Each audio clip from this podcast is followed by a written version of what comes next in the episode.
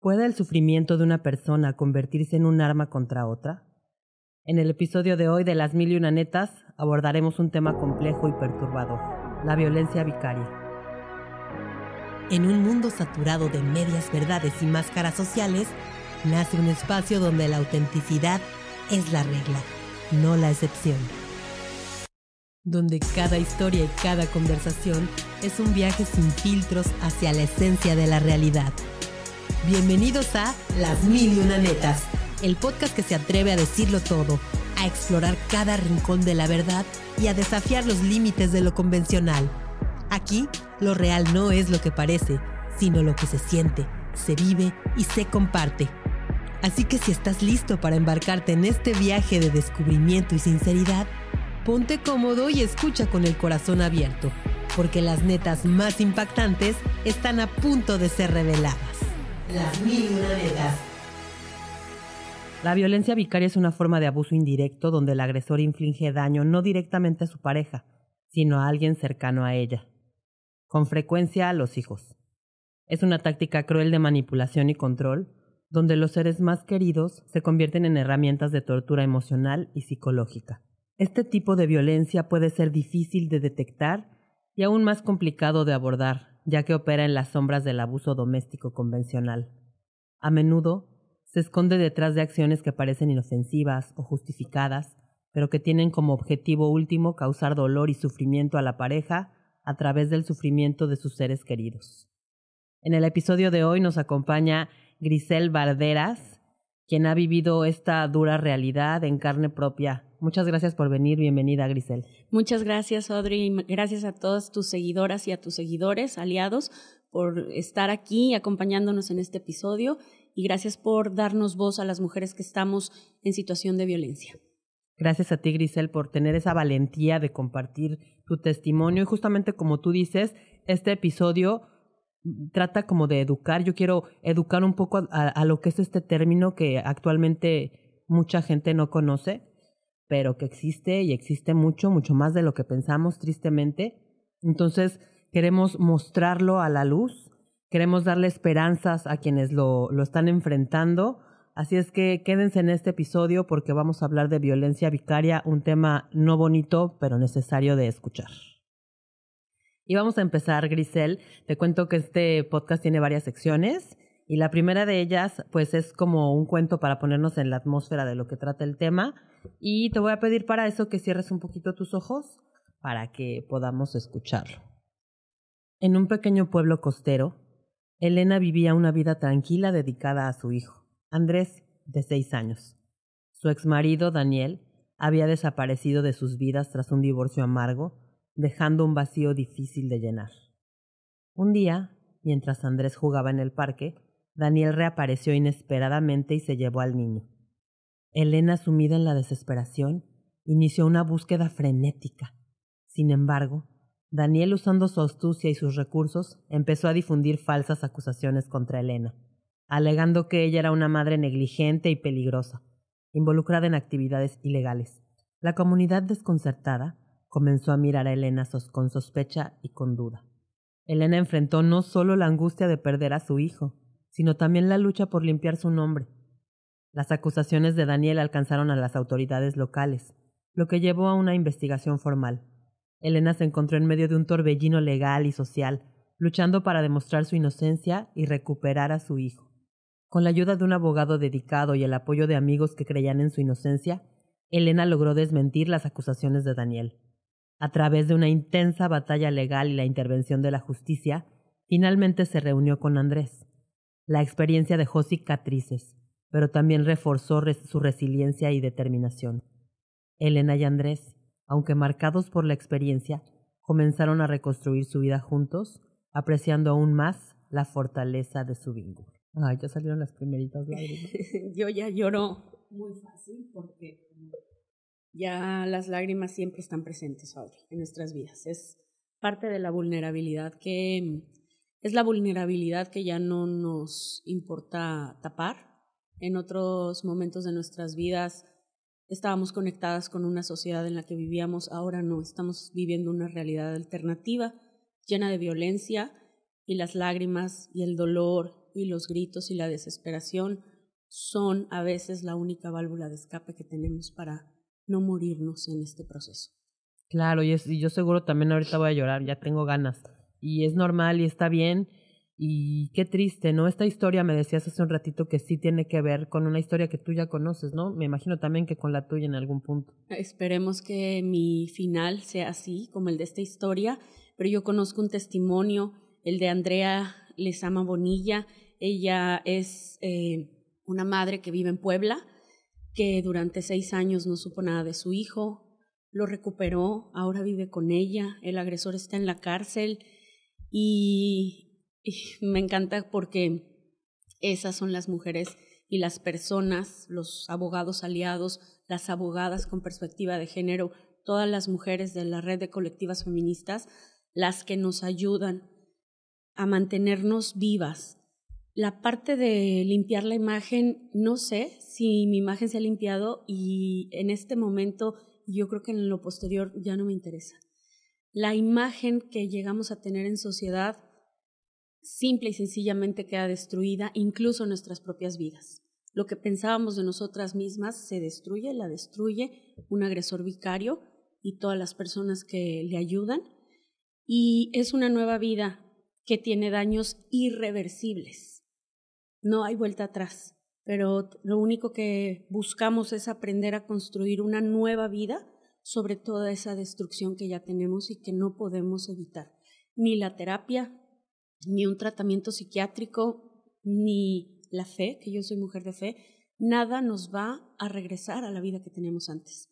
Y estos son duelos que tenemos que aprender a vivir. Así que conozco esa historia en la vida real.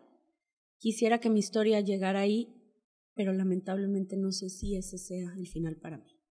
Seguro que sí lo va a ser, va a ser un, final mucho más feliz, Grisel. Pero bueno, antes de empezar de lleno con, con esta historia, que tu historia que nos vas a contar, en este programa también hay música y yo te pregunté a ti qué canción era como la que más te conectaba con el tema y pues me, me, me dijiste esta canción que estamos escuchando de fondo. Me encanta. Que es eh, la canción Sin Miedo, ¿no? Así es es de Vivir Quintana y esta mujer creó este que es ya prácticamente el himno feminista. Em, habla muchísimo del dolor de todas las personas, no solamente de las mujeres, sino de las personas que rodean a una víctima. Parece ser que hasta que se vive en carne propia o en tu familia o que piensas, no, nunca pensé que me fuera a suceder a mí. Ya hasta que sucede, hasta que te pasa, Parece ser que hasta ese momento se comprende el dolor o se ve con empatía a los demás casos. Entonces esta canción es un himno que a nosotras nos da fortaleza, nos recuerda que somos resilientes y seguimos en esta lucha, con o sin hijos. Ya no hay vuelta atrás para muchas de nosotras. La lucha sigue, es colectiva y no vamos a parar ante nada. Claro, y esta canción, pues bueno, la violencia vicaria es solamente una de las formas en las que se violenta a las mujeres. Lamentablemente hay muchas otras formas en las que se violenta a las mujeres y creo que todas hemos sido víctimas de esta violencia de alguna u otra forma. Entonces, pues sí, definitivamente, si esta canción, si eres mujer y esta canción no se mueve, no, sé qué Entonces vamos a escuchar un poquito la canción Sin Miedo de Vivir Quintana. Vivir Quintana.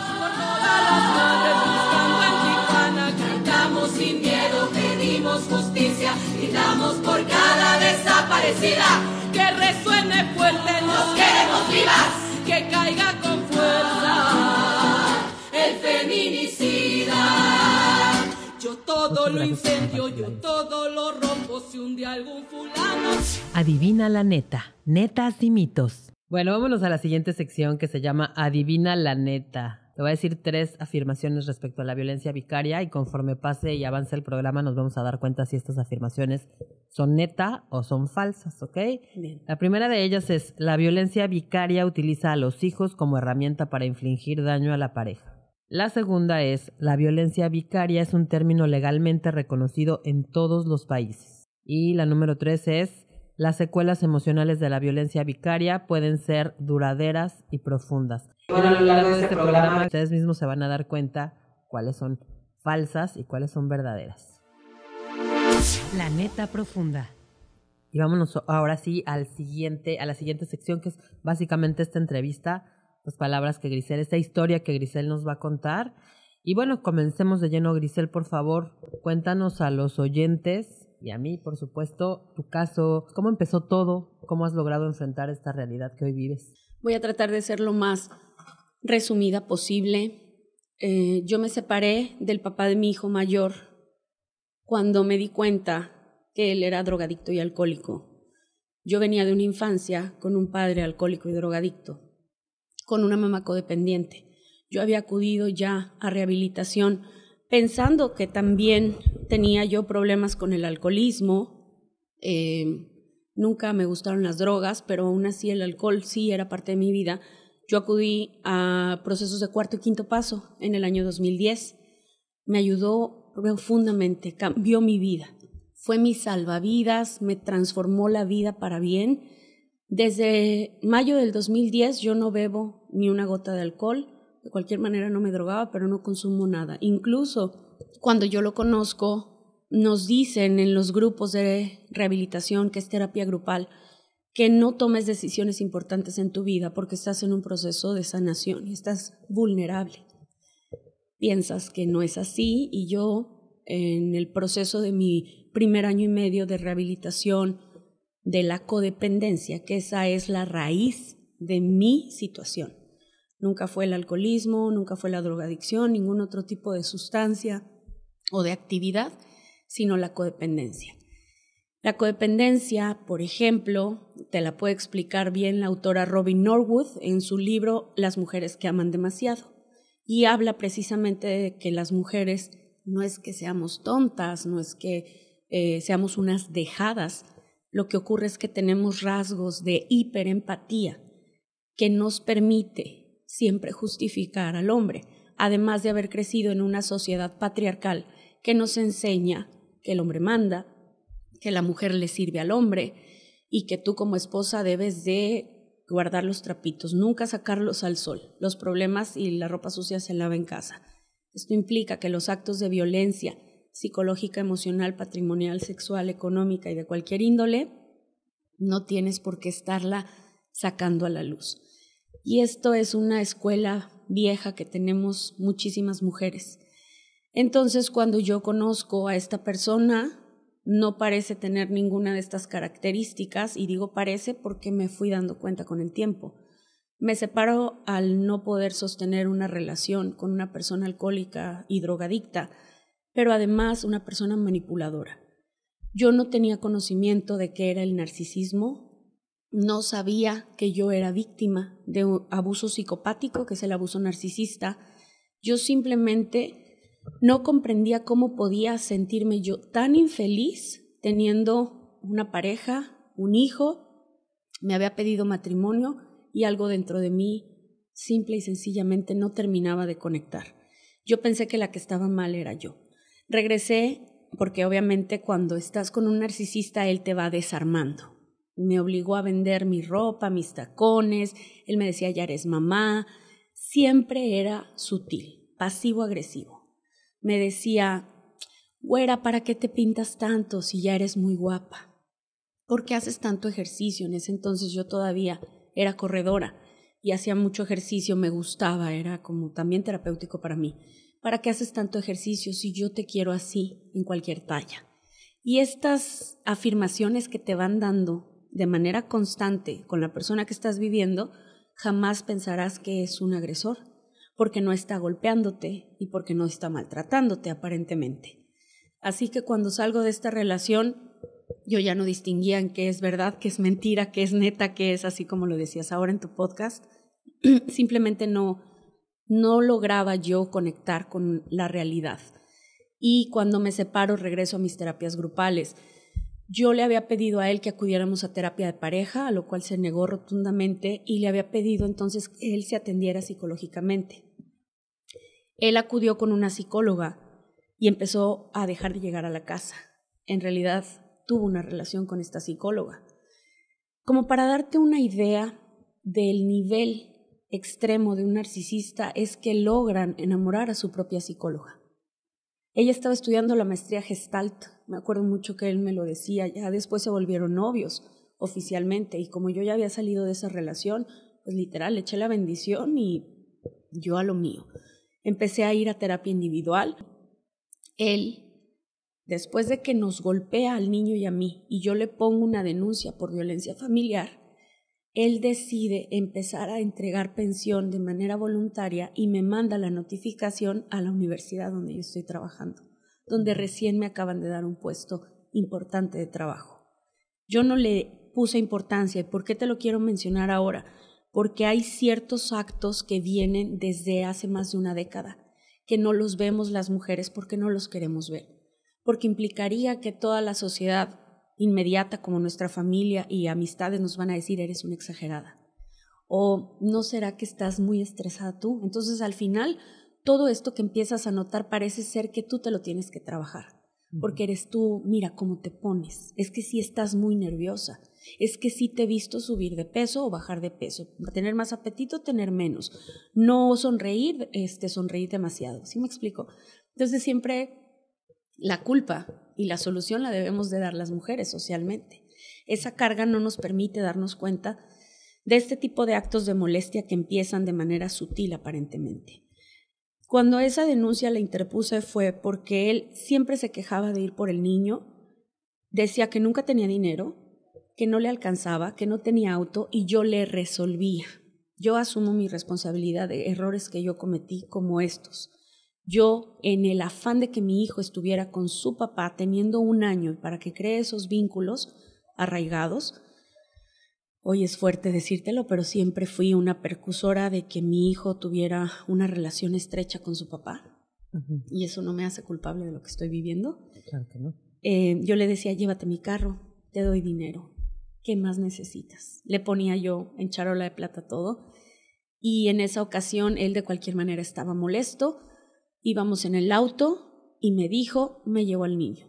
Y en ese momento lo saco del auto y no te lo regreso. Y cuando él se va caminando, yo voy en el auto, me bajo, le digo, devuélveme a mi hijo, por favor. Y al momento de que yo extiendo los brazos, Matías extiende los brazos hacia mí teniendo un añito de edad, llorando porque sienten los bebés esas energías. Lo abrazo, el niño viene hacia mí porque, sabes, los bebés como hacen que se inclinan hacia ti y yo estoy más baja que él de estatura, logro abrazar a mi hijo y en ese momento él me empieza a pegar en los brazos. Yo solamente hice como una protección con mi cuerpo, como si lo guardara en mi cuerpo y en ese momento él me tumba al piso y me empieza a patear. Y yo solamente me hice, yo quería hacerme redonda, como si fuera una cápsula para mi hijo. Yo abracé a mi hijo, lo tenía en medio, cubriéndolo con mi pecho, me pateaba los brazos, las piernas, la espalda. Y lo más doloroso no fueron los golpes en ese momento, lo que mi cerebro recuerda y lo que ha sido muy traumático para mí ha sido darme cuenta de que yo estaba con un monstruo que pasaba por ángel, o sea, un, lobo vestido de oveja. Cuando hay un momento, hay un instante en donde él y su rostro están transmitiendo el como odio o repudio que tiene hacia mí porque me está pateando, eran como las ocho de la mañana, no había casi gente afuera y estábamos en un lugar donde no había casas cercanas, pero había una casa relativamente a varios metros, a unos tal vez 20 metros, y una persona estaba con una escoba afuera. Ni él ni yo nos habíamos percatado. Pero en el instante en que levanta el rostro y sus ojos ven a la persona fija, viéndonos a ambos, con la escoba en la mano, se había frenado de barrer.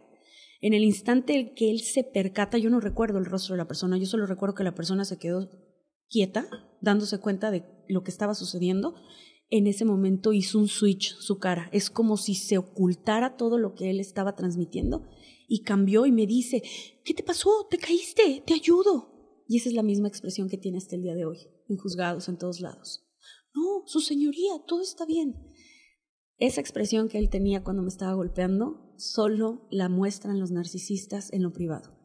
La máscara que tienen puesta la traen muy bien definida ya incluso ya no se la pueden quitar, a veces ni con su propia pareja. Así que a partir de ese momento yo lloré mucho y yo, fíjate cómo cuando fui a poner la denuncia yo no quería. Yo estaba llorando en mi carro porque me dolía tener que denunciar al papá de mi hijo. Bueno, pero al final no se llevó al niño, ¿no? No, el niño se quedó conmigo, él se llevó la, incluso se llevó la pañalera colgada porque la había alcanzado a jalar y yo en el carro al subirme puse los seguros y llorando, temblando, avancé y estaba cerca la fiscalía y yo supe en mi cerebro que tenía que ir. No era que yo quería, era tengo que ir a denunciar esto porque esto está mal. Pero yo no quería porque es el papá de mi hijo, me explico. Aún así, interpuse la denuncia, me revisa el médico legista y yo traigo todas las rodillas raspadas, los moretones, eh, no, no tenía todavía moretones, los eh, golpes se veían como manchas rojas nada más, los moretones se me hicieron después. Y me citan para evaluación psicológica, no recuerdo si pasaron semanas o incluso meses, como todas las fiscalías que son burocráticas. En ese inter, de, antes de que llegara la evaluación psicológica, yo empecé a acudir a esta terapia individual, me ayudó mucho la psicóloga. Y cuando llego a mi evaluación psicológica, me dice la psicóloga de la fiscalía, me ve de arriba abajo, yo voy saliendo de trabajar, ando maquillada, ando con tacones, ando arreglada, y hace una mueca con su mano y me dice, no te ves violentada. Ah. Entonces, yo en ese momento dije, si ella se supone que es la que sabe y es psicóloga, aquí la ignorante soy yo de la psicología, y ella me dice que no me ve violentada, pues imagínate que el narcisista lleva años trabajando tu mente y tus emociones para que todo lo que tú estás viendo que pasa en la vida real lo minimiza al grado de que te lo estás imaginando. Ahora una psicóloga de una fiscalía que te diga eso. Yo en ese momento perdí toda confianza, me acerco a preguntar cómo va la carpeta de investigación y todavía el policía me di, agarra alguna carpeta de ejemplo y me dice, ¿usted sabe cómo se mueven las cosas en México? Si usted no las mueve y me hace la señal de dinero, enseñándome la carpeta, esto no se va a mover. Lo dijo con tal cinismo que si yo hubiera tenido esa grabación y se me hubiera ocurrido grabar en ese momento, sería maravilloso podérselos mostrar. No lo tengo, pero mi cerebro sí tiene registrado ese momento. Yo me acuerdo que suspiré, fue como un, ah, bueno, pues ya, ya me golpeó, tengo que seguir con mi vida. Me fui. Esto fue año 2013. A lo largo de ese tiempo, hasta el año 2020, él dejó de pagar pensión, siempre estuvo la amenaza de quitarme a mi hijo, siempre con malos tratos, siempre con violencia psicológica y emocional. El niño regresaba de las convivencias con su papá y me decía, vengo mareado y con asco. Porque... Perdóname que te interrumpa, pero aún así tú lo seguiste dejando, o sea, lo, dejaste de convivir con él. Mira, cuando yo me convertí en mamá, eh, siempre puse en primer lugar el interés de mi hijo que también es algo que hoy puedo decirte que las mujeres debemos tener el autocuidado como punto de partida para poder estar bien para nuestros hijos. No estoy diciendo que no prevengas y pongas en prioridad a tus hijos o a tus hijas, pero sí me he dado cuenta que el autocuidado es fundamental para que puedas brindarles los mejores cuidados a tus hijos e hijas. En ese momento yo solamente pensaba en que mi hijo esté con su papá que conviva con él, a pesar de que no pagaba pensión. Y siempre me decía, déjamelo, mejor tú pagas la pensión, déjamelo, yo me encargo de él. Él dejó de pagar pensión, no dejó de ver a su hijo, nunca le impedí las convivencias e incluso en pandemia ni siquiera se acercó a ver si su hijo estaba bien ni nada. Se desapareció durante toda la pandemia yo tenía que ver cómo hacerlo, si no fuera por mis amigas. Yo tenía una amiga que arriesgó su vida por mí, no una, varias veces, porque en pandemia era algo aceptable que si no querías estar en contacto con alguien, oye, no tienes por qué morir tampoco por los amigos, ¿no? Bueno, mi amiga iba por mí, se quedaba con mis hijos en el carro mientras yo corría al súper a comprar cosas y regresaba al auto. Y lo hizo muchas veces, mi amiga Lidia, que le mando un saludo porque es mi hermana de, emocionalmente. Y el papá no lo hizo. ¿Cómo en, este, en esta situación te das cuenta de que siempre están primero ellos antes que sus propios hijos? Entonces, cuando yo pongo esta denuncia, pues ya no quise seguir denunciando todas las amenazas, porque veía que pues si con golpes no me hicieron caso, ¿tú crees que me iban a hacer caso cuando yo dijera, me está amenazando con quitarme al niño? Siempre me está... O sea, siempre te decía eso, te voy a quitar al niño, te voy a quitar al niño. Y también siempre criticaba el estudio en casa. Esto siempre lo criticó él, siempre lo invité a que se documentara, que estudiara. a que fuera de la mano conmigo en este proceso. Yo le dejaba tareas al niño cuando iba de convivencia con su papá, nunca las hacía. Oye, hijo, ¿hiciste tu tarea? No me la pasé en la hamaca viendo películas. Entonces, yo pensaba, si sabe que no paga pensión, si sabe que no se ocupa de la educación del niño, si sabe que se está recargando en mí en todos los aspectos, y yo sé que lamentablemente por mi codependencia, no es que yo lo permita, es que de pronto no voy a dejar que mi hijo pues a ver que su papá lo resuelva. Si no lo resuelve el papá, pues yo lo voy a resolver sí o sí. Entonces, pensando que él está consciente de todo esto, nunca me imaginé lo que iba a pasar después. Después, cuando viene la pandemia, antes, justamente antes de que empezara la pandemia, mi papá fallece en enero del 2020 y él me ofrece ayuda y me dice, déjame al niño para que vayas a sepultar a tu papá. Y yo accedo, pensando que me está ayudando porque yo no logro ver las banderas rojas una tras otra todo el tiempo, en todo momento, porque pienso que al ser el papá de mi hijo no me va a causar un daño a mí o a su propio hijo. Yo me voy a San Luis Potosí, mientras a mi papá lo están sepultando, él me llama y me dice, eres una negligente y no te voy a regresar a Matías. Y yo en ese momento, entre el dolor de despedirme de mi papá, pero también de no saber si voy a recuperar a mi hijo, le pido a mi mamá que me cuide a mi otro hijo, que no es hijo del mismo papá. Era un bebé, que me lo cuide en San Luis Potosí mientras yo regreso a ver si logro recuperar a mi hijo. Yo llego a Playa del Carmen en blanco, no sé qué va a pasar. Le digo, ya estoy en casa, no me contesta nada y me espero al siguiente día, me alisto para empezar algo que no sé si vaya a iniciar o no y tocan la puerta y es él. Y me regresa el niño. Yo no sabía que tenía que ir a denunciar en ese momento, que al niño le debían de haber tomado una declaración con todos los protocolos de derechos humanos y de infancias que la Suprema Corte marca, que la Convención de Niñas, Niños y Adolescentes indica que se debe de juzgar con perspectiva de género y perspectiva de infancia, que la Corte Interamericana de Derechos Humanos tiene sentencias y presentes de esto. Yo no puedo condenar mi ignorancia del pasado con lo que he aprendido ahora. Así que, ¿qué hice? Nada. Nadie. Y por, o sea, a ver, ¿Y, el, ¿Y por qué tendrías que haber hecho eso si al final, digo, no pasó, no te lo robó, digamos? Porque el acto de amenaza es real, porque el estrés que viviste es real, porque el daño que le está ocasionando a tu hijo, que no sepa si va a regresar a casa con mamá o no, es real, porque el daño se viene haciendo de tiempo atrás, porque la violencia vicaria es la punta del iceberg y es la violencia más cruel y extrema contra la mujer, en la que se utiliza o se instrumenta a sus hijos e hijas para dañarla significa que tú ya viviste económica, patrimonial, psicológica, emocional, sexual, física y todas las habidas y por haber. La violencia vicaria es la punta como final. su último recurso, como ya vio que todo lo demás no funcionó. Así es. Sabe que es tu punto más débil, digamos. Los hijos y las hijas, así es. Yo a veces pienso, ojalá yo hubiera sido de esas mamás desobligadas que, ay, bueno, pues ya que se lo quede el agresor, porque muchas mujeres dicen, déjaselo, te lo va a regresar pero no saben que estamos ante psicópatas que no lo van a regresar. Y esto es algo que debemos de cambiar como sociedad. Así que esa vez que me lo regresa, yo ya no hice nada. Lamentablemente, en ese proceso también estaba ya involucrada su concubina, que por cierto es expareja de mi hermana, su concubina es bisexual y en el pleno respeto al derecho de las libertades sexuales de todas las personas, no tendría esto que tener ningún problema. Sin embargo, cuando existe una relación de hecho tanto del agresor como de las personas para hacerte daño, hay un delito que se está cometiendo.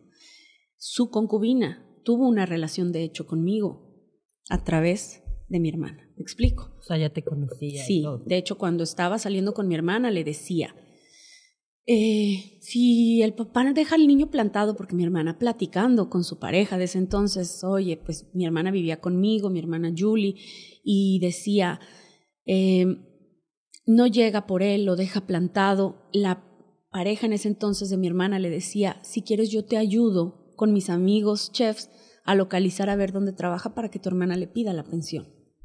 Como cuando estás con, es tu cuñada en ese momento te quiere ayudar, pero como cuando va con el narcisista es tu peor enemiga. Ella es la que ha financiado todo el proceso en mi contra. Y lamentablemente no es un agresor vicario, es él y su gente. Tienes ahí a una manada de hienas en contra de ti. Y tienes que resistir. Más bien no tienes. Si puedes, resistes. Y si no mueres, como murió Brenda Alvarado. Así que este es un proceso que significa la antesala de la muerte. Es la antesala del feminicidio o incluso si la mamá se suicida, derivada de todos estos procesos, no se le llama suicidio, se le llama suicidio feminicida, porque fue inducción al suicidio y ya ha sucedido. Así que en ese momento me lo regresa, se declara pandemia y yo pues la pandemia la viví absolutamente sola con mis dos hijos y el único apoyo que tuve fue de mi familia y de mis amistades. Ninguno de los dos papás estuvo presente. Pensando que si la gente ya murió, los que sobrevivimos debemos de tratar de hacer un mundo mejor, tú piensas que vas a salir de una pandemia a valorar la vida.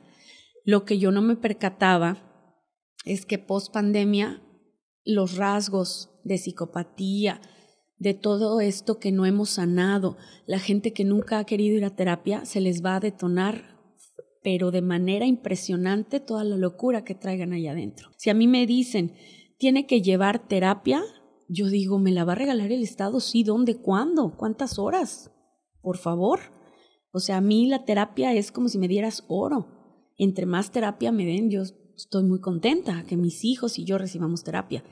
En cambio, existe aquí en Playa del Carmen, justo al lado del Centro de Convivencia Familiar, está el Centro Municipal para la Reeducación de los Hombres, que son generadores de violencia. Les dan 40 terapias. ¿Qué les va a hacer 40 terapias? Ni cosquillas. Los trastornos que se convierten en estructura de personalidad ya no sanan.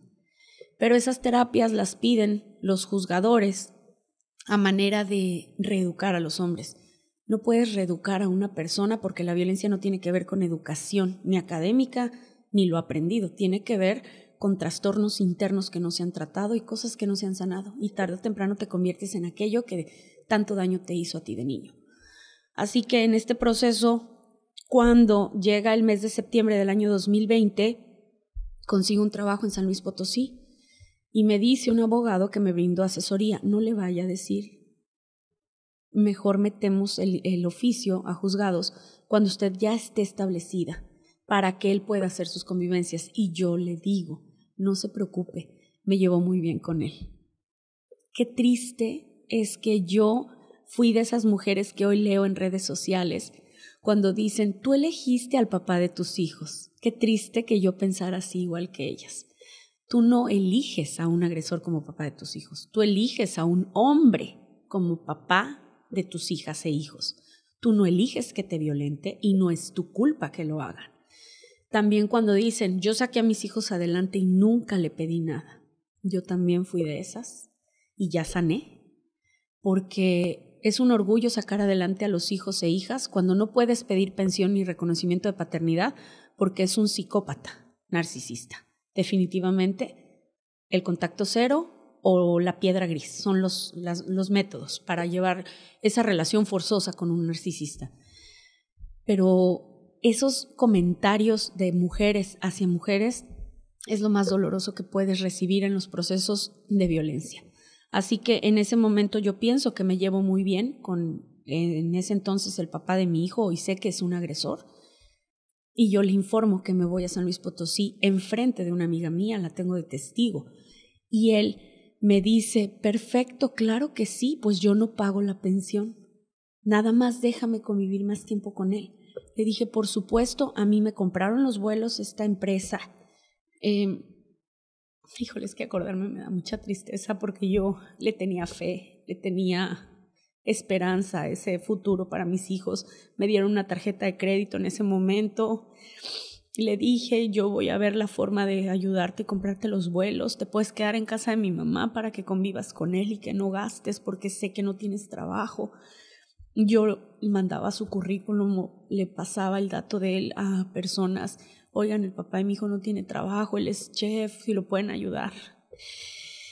Nunca esperas que te, que te golpee de esa manera. Nunca esperas que te torture a ese grado cuando has tenido toda la, pues todas las ganas de, de llevarte en armonía con él, con su pareja. No esperas esto, ni siquiera lo percibes como una posibilidad. Así que en ese momento acordamos que se iba con él de convivencia durante el mes de octubre del año 2020. Tuvimos tres huracanes consecutivos en ese entonces. Yo me acuerdo que le dije, acaban de informar que viene un huracán y que puede subir hasta categoría 3 o 4. Déjalo aquí mejor. Y él me dijo, no, ¿cómo crees? Ya llegó mi mamá de Ciudad de México. No me hagas esto, por favor. Y yo pensando que si llegara a categoría 5 con dos niños chiquitos no los voy a poder cargar si se inunda la casa o si algo peor pasa. Y confiando en que va a estar bien con él y con su familia, pues dejo que se vaya y que lo cuiden ellos durante ese huracán. Pero luego vienen dos huracanes más durante todo el periodo de octubre. Y yo me sentía tranquila en el sentido de que pues está bien. Primero no hubo señal de celular uno, dos días o tres, algo así. El huracán Z, Gamma, y me parece que era Delta el otro. Así que yo solamente me comunicaba por correo y él me contestaba, está muy bien, no te preocupes, y yo no me preocupaba. Cuando llega la fecha de entrega del niño en el último mes, perdón, en la última semana de octubre, le pido que lleve al niño a casa y él me dice, va a salir la película de Coco. Es el último fin de semana de octubre del año 2020 y me dice, déjalo para que vayamos al cine a ver la película. Y yo le contesto, sí, que se divierta mucho mi hijito, pero el lunes tráelo muy temprano porque tiene que hacer su maleta. Vienen por nosotros el martes para llevarnos a Cancún y viajamos el 4 de noviembre, viajábamos, el miércoles 4 de noviembre, viajábamos a San Luis Potosí para mudarnos y empezar una nueva vida cerca de mi familia, de, los primos y primas de mis hijos.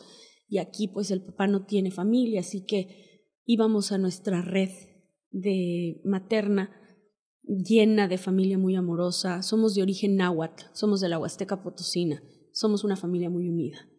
Así que cuando se llega el lunes temprano, al ver que Matías no llega a casa, yo me pongo a hacer su maleta.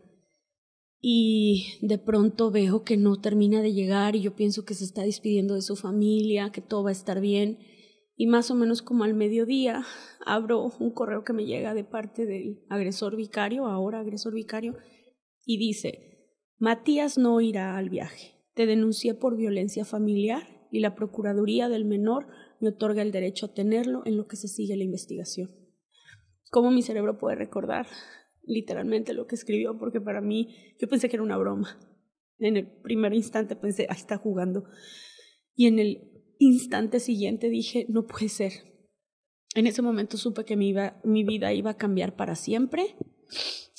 Eh, supe que iba a empezar una pesadilla.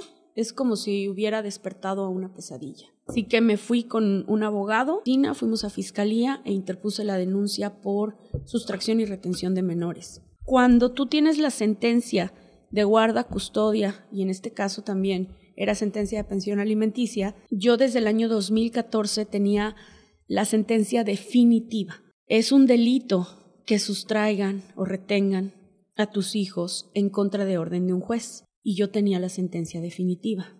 Pero cuando llegué a fiscalía, lo primero que me dijeron es, es su papá, no hay delito.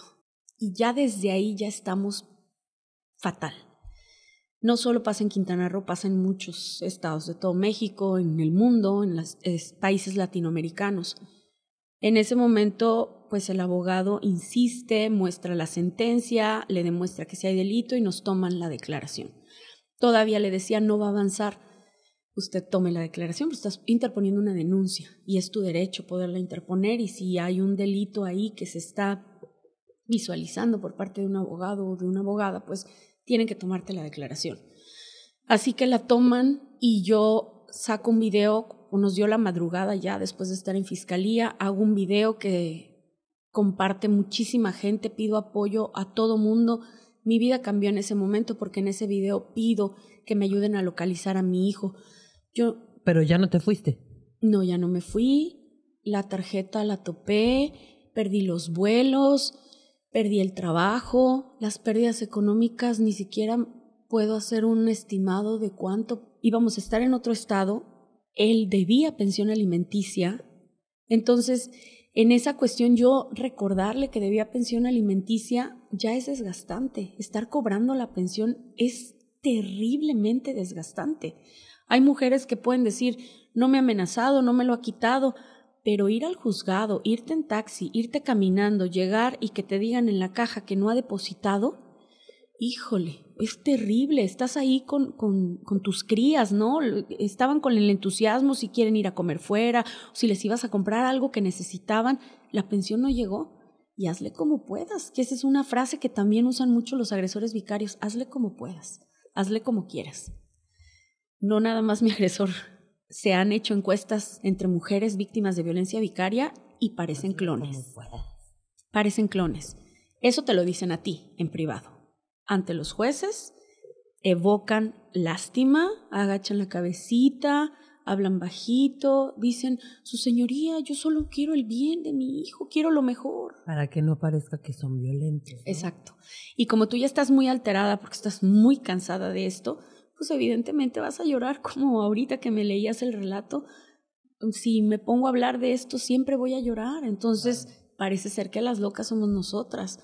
Gracias a Dios existen las psicólogas con perspectiva de género y las este, peritas forenses que te explican de manera magistral por qué esto no es así y las abogadas feministas con perspectiva de género como mi abogada y defensora de derechos humanos, Ariadne Son Anguas, que le mando un gran saludo. Gracias a ellas, a estas mujeres, logras ver esperanza. Tal vez no la sientes, pero sí la alcanzas a ver en otros casos y sobre eso sigues caminando. Así que cuando yo lanzo este video para pedir eh, que me informe la ciudadanía dónde está mi hijo porque el agresor se había mudado y no había dado su dirección, la ciudadanía responde. Tanto responden bien como responden mal. Hubo personas, mujeres, que empezaron a decir, yo tengo experiencia y me dicen dónde está mi hijo, que lo han visto en un lugar y yo voy para allá, me apoya una periodista, Ale Escobar, de Voz de Mujer Peninsular, que le tenemos un gran aprecio porque ella nos da voz a las mujeres que somos invisibles para la sociedad cuando nos convertimos en víctimas de violencia. Y es entonces cuando acudo al lugar, me atrinchero ahí 48 horas, no comía, no dormía, llegó toda mi red de apoyo en ese momento. Cuando te dijeron que estaba. Sí, me cuidaron a mi hijo Carlo. ¿Y fue aquí en Playa del Carmen? Fue aquí en Playa. Y por fin, con sentencia en mano, logramos que acudiera ahora sí Fiscalía con la denuncia que se había interpuesto. No respondían, no, no sabes el nivel de indolencia y de indiferencia que sigue. ¿eh? Estamos hablando del 2 de noviembre del año 2020 cuando ocurre esto. Y yo creo que estamos peor ahora, porque ahora la indolencia está a niveles mucho más arriba que de los fiscales y de... Cuando debería ser al revés, ¿no? Exacto. Así que en ese momento, por la sentencia que tengo de custodia a mi favor, el agresor con quien la fiscalía negoció en su momento, lo cual no debió hacer, el agresor accede a entregarlo a la Procuraduría de Niñas, Niños y Adolescentes. Yo no sabía que ese lugar es la puerta del infierno aquí en Playa del Carmen es el peor lugar para las infancias. Estaba un procurador, en aquel entonces delegado de Procuraduría, es igual de terrible que la hora procuradora, la hora delegada de la Procuraduría, es de lo peor. El nivel de agresividad con el que tratan a las madres y la mucha necesidad que tienen de proteger y ayudar a los agresores es impresionante. Así que en ese momento yo accedo pensando que mi hijo va a estar bien. Lo retienen ahí entre 11 y 13 días, no recuerdo exactamente cuántos. El punto es que eh, después de evaluar psicológicamente a el agresor, a mí y a nuestras respectivas redes de apoyo, la red idónea para que se entregue a mi hijo en resguardo es mi mamá. Ella llegó directamente a que le hicieran las evaluaciones, tuvo que venir de San Luis Potosí la evalúan y ahí estuvo mi hijo en resguardo. Pasó un mes viviendo con mis pastores de ese entonces, pastores cristianos que brindaron su apoyo para que mi hijo y mi mamá estuvieran en un lugar aquí neutral, aquí mismo en playa, que pudieran seguirse llevando a cabo las investigaciones. Ellos sufrieron, así como mi mamá, los pastores, su familia, mi hijo, una cantidad de amenazas, los amedrentaron, eh, les mandaban patrullas de manera anónima diciendo que mi hijo estaba secuestrado cuando todo era legal. Y el tema es que yo en ese entonces, como las redes sociales, explotaba mi Facebook de ese entonces, o sea, mucha gente escribía. Tristemente, incluso redes de mujeres que estaban cercanas a mí, que nunca conocieron al agresor, de las agrupaciones, de los mismos grupos sociales, decían que explique los moretones. Me acuerdo que en ese entonces mi hermana eh, me ayudó con las redes sociales porque yo no podía contestar todos los mensajes. Era todo el día estaba en la fiscalía, terminaba molida y tenía que atender a Carlo. Todavía amamantaba yo a Carlo en ese entonces. Ya no quería yo eh, seguirle transmitiendo mi tristeza, pero tampoco quería retirarle el pecho porque pues la lactancia debe ser libre cuando él decida. Oye, a ver, dime una cosa, hay algo que no entendí después de que, digamos, lo recupera, se va con tu mamá, ¿por qué, ¿por qué pasa eso? O sea, ¿qué estaba mal o por qué no podía regresar contigo? Porque las autoridades son ignorantes. Si yo tengo la, la ¿Quién sentencia, tenía la guardia y custodia? yo. Ajá. Y yo también era un ignorante y lo seguimos siendo en muchos aspectos, pero seguimos todos los días documentándonos. Había una denuncia de violencia familiar en mi contra, pero no había una sentencia, ¿me explico? O sea, a él te denunció por eso. Exacto. Y por el tema de violencia familiar, yo ingenuamente pensando, esto se va a aclarar, no pasa nada, mi hijo trae unos moretones, pues esto se va a aclarar. Mi hijo declara, me pegué jugando con mi hermano. Y la declaración sigue la voz del Señor diciendo, pero no le creí. O sea, es una mezcla de palabras entre el agresor y mi hijo, porque a mi hijo lo sentaron así como se sienta cualquier adulto a declarar. Eso es aberrante, eso no debe ya de existir, pero pasa en Quintana Roo y sigue sucediendo. ¿eh? Tiene que haber protocolos especializados. La entrevista a niñas, niños en cualquiera de las instancias y juzgados debe de ser tratada con especialistas debe de ser preparada, no puede sentar al niño así de buenas a primeras a hablar, menos si tiene al agresor ahí, que en ese momento se proyecta como un gran papá. Y a mí lo que más me sorprendía no era la mentira del agresor vicario narcisista, sino lo que la sociedad le creía.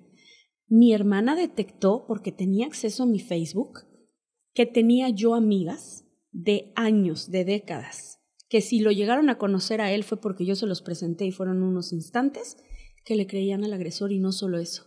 Escribían en sus publicaciones, yo te creo, estamos contigo. Y seguían en mi Facebook. Porque a ti no se te ocurrió hacerlo, ¿no? Ni siquiera... Digamos que te volteó la tortilla. Sí, o sea, ni siquiera... Ni siquiera entendía qué estaba pasando. Yo a veces pensaba que voy a despertar. Es una pesadilla es tan aberrante que tu cerebro no logra conectarlo con que esto es una realidad y lo estás viviendo. Así que mi hermana empezó a eliminar a personas y a bloquear, que tenía yo de años. Había mamás, como te digo, diciendo que explique los moretones. Eran moretones de, del juego. Y yo empiezo a recordar que a lo largo de todo el tiempo atrás, él siempre me decía, trae un moretón. No sé dónde se lo hizo. Oye, y le vi una raspada y le vi no sé qué. Yo decía, pues es niño, juega, no lo sé. Entonces había momentos en los que Matías quería jugar tosco con su hermanito y yo le decía, ten cuidado porque tu papá siempre te está checando los moretones. O sea, yo no dejaba que mi hijo jugara libremente porque no se fuera a moretear y al rato me iba a cuestionar a mí dónde fue el moretón. Eh, la semana pasada que tú y yo estuvimos en contacto, que te digo que ahora tengo una visita supervisada con mi hijo, Dentro del centro de convivencia familiar del municipio, ahí hay cámaras y psicólogas y psicólogos. Mi hijo entró rudamente a la ludoteca y hay un futbolito y se pegó horrible, golpeó y hasta se raspó. Incluso el personal, una persona de ahí le dijo, ¿estás bien, Mati? O sea, del golpazo que se escuchó, dijo, sí, y se salió corriendo. Le vino el dolor más tarde. También se torció el pie, igual jugando, le vino el dolor más tarde. Y no es porque seas negligente. Pues los niños juegan, se pegan, se raspan. Se... Estamos cuatro o cinco psicólogas ahí, tenemos cámaras, es visita supervisada, hay una guardia de seguridad, ellos pueden hablar a la patrulla en el momento que quieran, estamos en instalaciones del Poder Judicial y mi hijo ha tenido peores situaciones en Secofam de lo que nunca tuvo conmigo. Así te lo pongo. Ay Dios, bueno, pero regresemos a la historia. Así que en ese momento, cuando yo lanzo este video para buscar a mi hijo, hubo personas que me cuestionaban y decían, no le salen lágrimas, no se ve que esté dolida. Si te das cuenta cómo la resiliencia va a jugar en tu contra cuando eres víctima? Porque mira, se maquilla, ahí está en el podcast hablando, ¿la escuchas? ¿Ya viste todo lo que ha aprendido? Bueno, en este podcast te estoy contando lo que está pasando pero también debo decirte que yo en un futuro mi cerebro pudiera fallar, yo en un futuro pudiera llegar a desarrollar Alzheimer, demencia senil, la afectación de mi cerebro es irreversible. Puede ser que me tome más de una década sanar o puede ser que nunca sane toda la afectación que tengo y que ahora te voy a decir un poco más adelante cuáles son esas afectaciones. Así que en ese momento yo pienso que se va a resolver todo, que se va a caer esa denuncia falsa en mi contra. Y bueno, eh, nos empiezan a amenazar de muerte, nos empiezan a llegar usuarios del Facebook diciendo, donde te vea, te quito al niño y te mato, porque ellos estaban incitando a la violencia mediática por medio de redes sociales. Subieron fotos de mi hijo con moretones. ¿Te acuerdas la psicóloga que me dijo no te ves violentada? Es la misma psicóloga que evaluó a mi hijo. Mi hijo se hacía pipí cuando iba a visitar al Señor. Me decía que le daba miedo ir para allá y siempre que regresaba yo lo tenía que rehabilitar para que dejara de hacerse pipí en la cama. Que le daba miedo que él sentía que alguien entraba a su recámara. Yo temo que mi hijo haya sufrido un abuso sexual dentro de casa del agresor. Y esto es algo que las autoridades no les importa. Mi hijo allá se hacía pipí, mi hijo regresaba porque decía que cuando iba a convivencia con su papá regresaba con asco y con mareos. Me decía, es que mi papá se mete al baño y huele a basura quemada. O sea, antes de regresarlo de las convivencias, su papá se metía a fumarse su porro y todo el olor le llegaba a mi hijo y regresaba con asco y con mareo. A ver, la marihuana ya está permitida a nivel nacional. Si tú vas a consumir, tienes que cuidar el entorno de que los niños y las niñas no sean fumadores pasivos. Si ellos en su momento toman sus decisiones cuando sean adultos, son decisiones que van a tomar cuando tengan la capacidad de ello. Pero si eres papá o mamá, haces tus cosas en tu tiempo libre.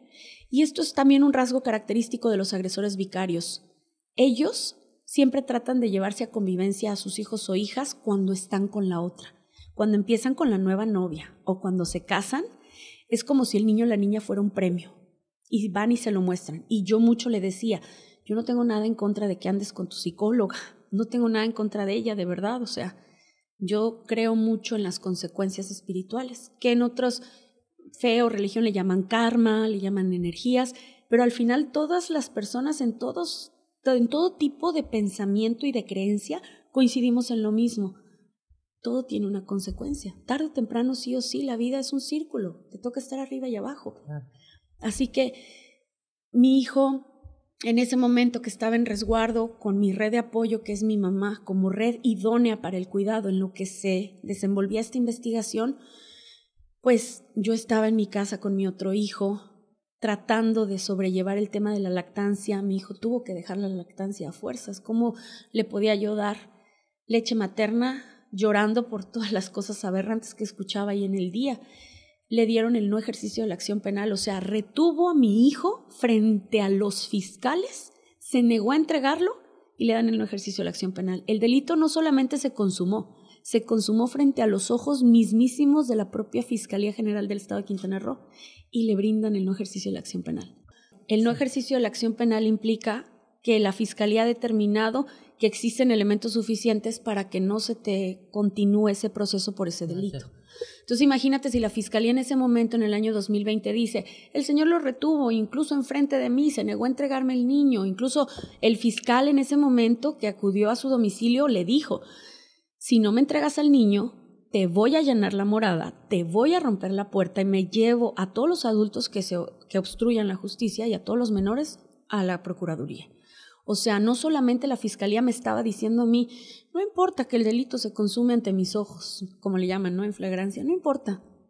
Yo digo que no hay que perseguirlo ya. porque, ¿por qué? Porque el niño me lo dieron a mi red. Pero esta fue una determinación que se hizo basada en el estudio de las redes, me explico. No fue porque ellos hayan determinado que era para mí, sino que se hicieron los estudios psicológicos y yo pedí que no solamente se le aplicaran los estudios psicológicos a él, sino a su concubina. La Suprema Corte ha dicho, no es opcional, no es si quieren los poderes estatales. Los poderes judiciales se tienen que sujetar a lo que indica la Suprema Corte de Justicia de la Nación y dice que las personas que conviven con niños y niñas, las parejas de papá y mamá, deben de someterse a esos estudios. Yo pedí psicométricos y antidoping para todos, incluyéndome a mí. Jamás le han hecho hasta la fecha, al día de hoy, ya vamos, este es el cuarto año que vivo violencia vicaria, no le han aplicado un solo psicométrico a la concubina del Señor. Así que bueno, en ese momento lo único que circulaba en redes sociales era una campaña de difamación total en mi contra el peritaje que le hizo esta psicóloga, donde me atribuye a mí los hechos de que se hizo pipí, aún cuando yo no me reservé el derecho a declarar. Cuando te ponen una denuncia, lo ideal es que tú te reserves el derecho a declarar, porque todo lo que declares también va a ser usado en tu contra. Yo no me lo reservé, para mí era importante decir, oigan, se hace pipí cuando voy a casa del papá, cuando regresa conmigo yo lo tengo que ayudar y rehabilitarlo. O sea, el miedo lo siente allá. Todo eso me lo atribuyen a mí la misma psicóloga que en su momento, 10 años atrás, no, perdón, 7 años atrás no me quiso evaluar. Esa misma persona que dejó pasar toda esa violencia familiar en mi contra y en contra de mi hijo que tenía un año, la vuelvo a ver siete años después.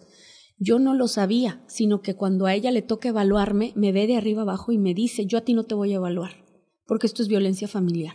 Cuando me vio de arriba abajo, mi cerebro recordó ese momento en el que ella me vio de arriba abajo y me hizo esta mueca de no te ves violentada. La psicóloga Patricia Padilla le interpuse una queja. Aparentemente la movieron, pero en caso de que la muevan, sigue estando dentro de un sistema que va a seguir violentando a las mujeres. Peor aún, mujeres violentando mujeres. Es sumamente triste.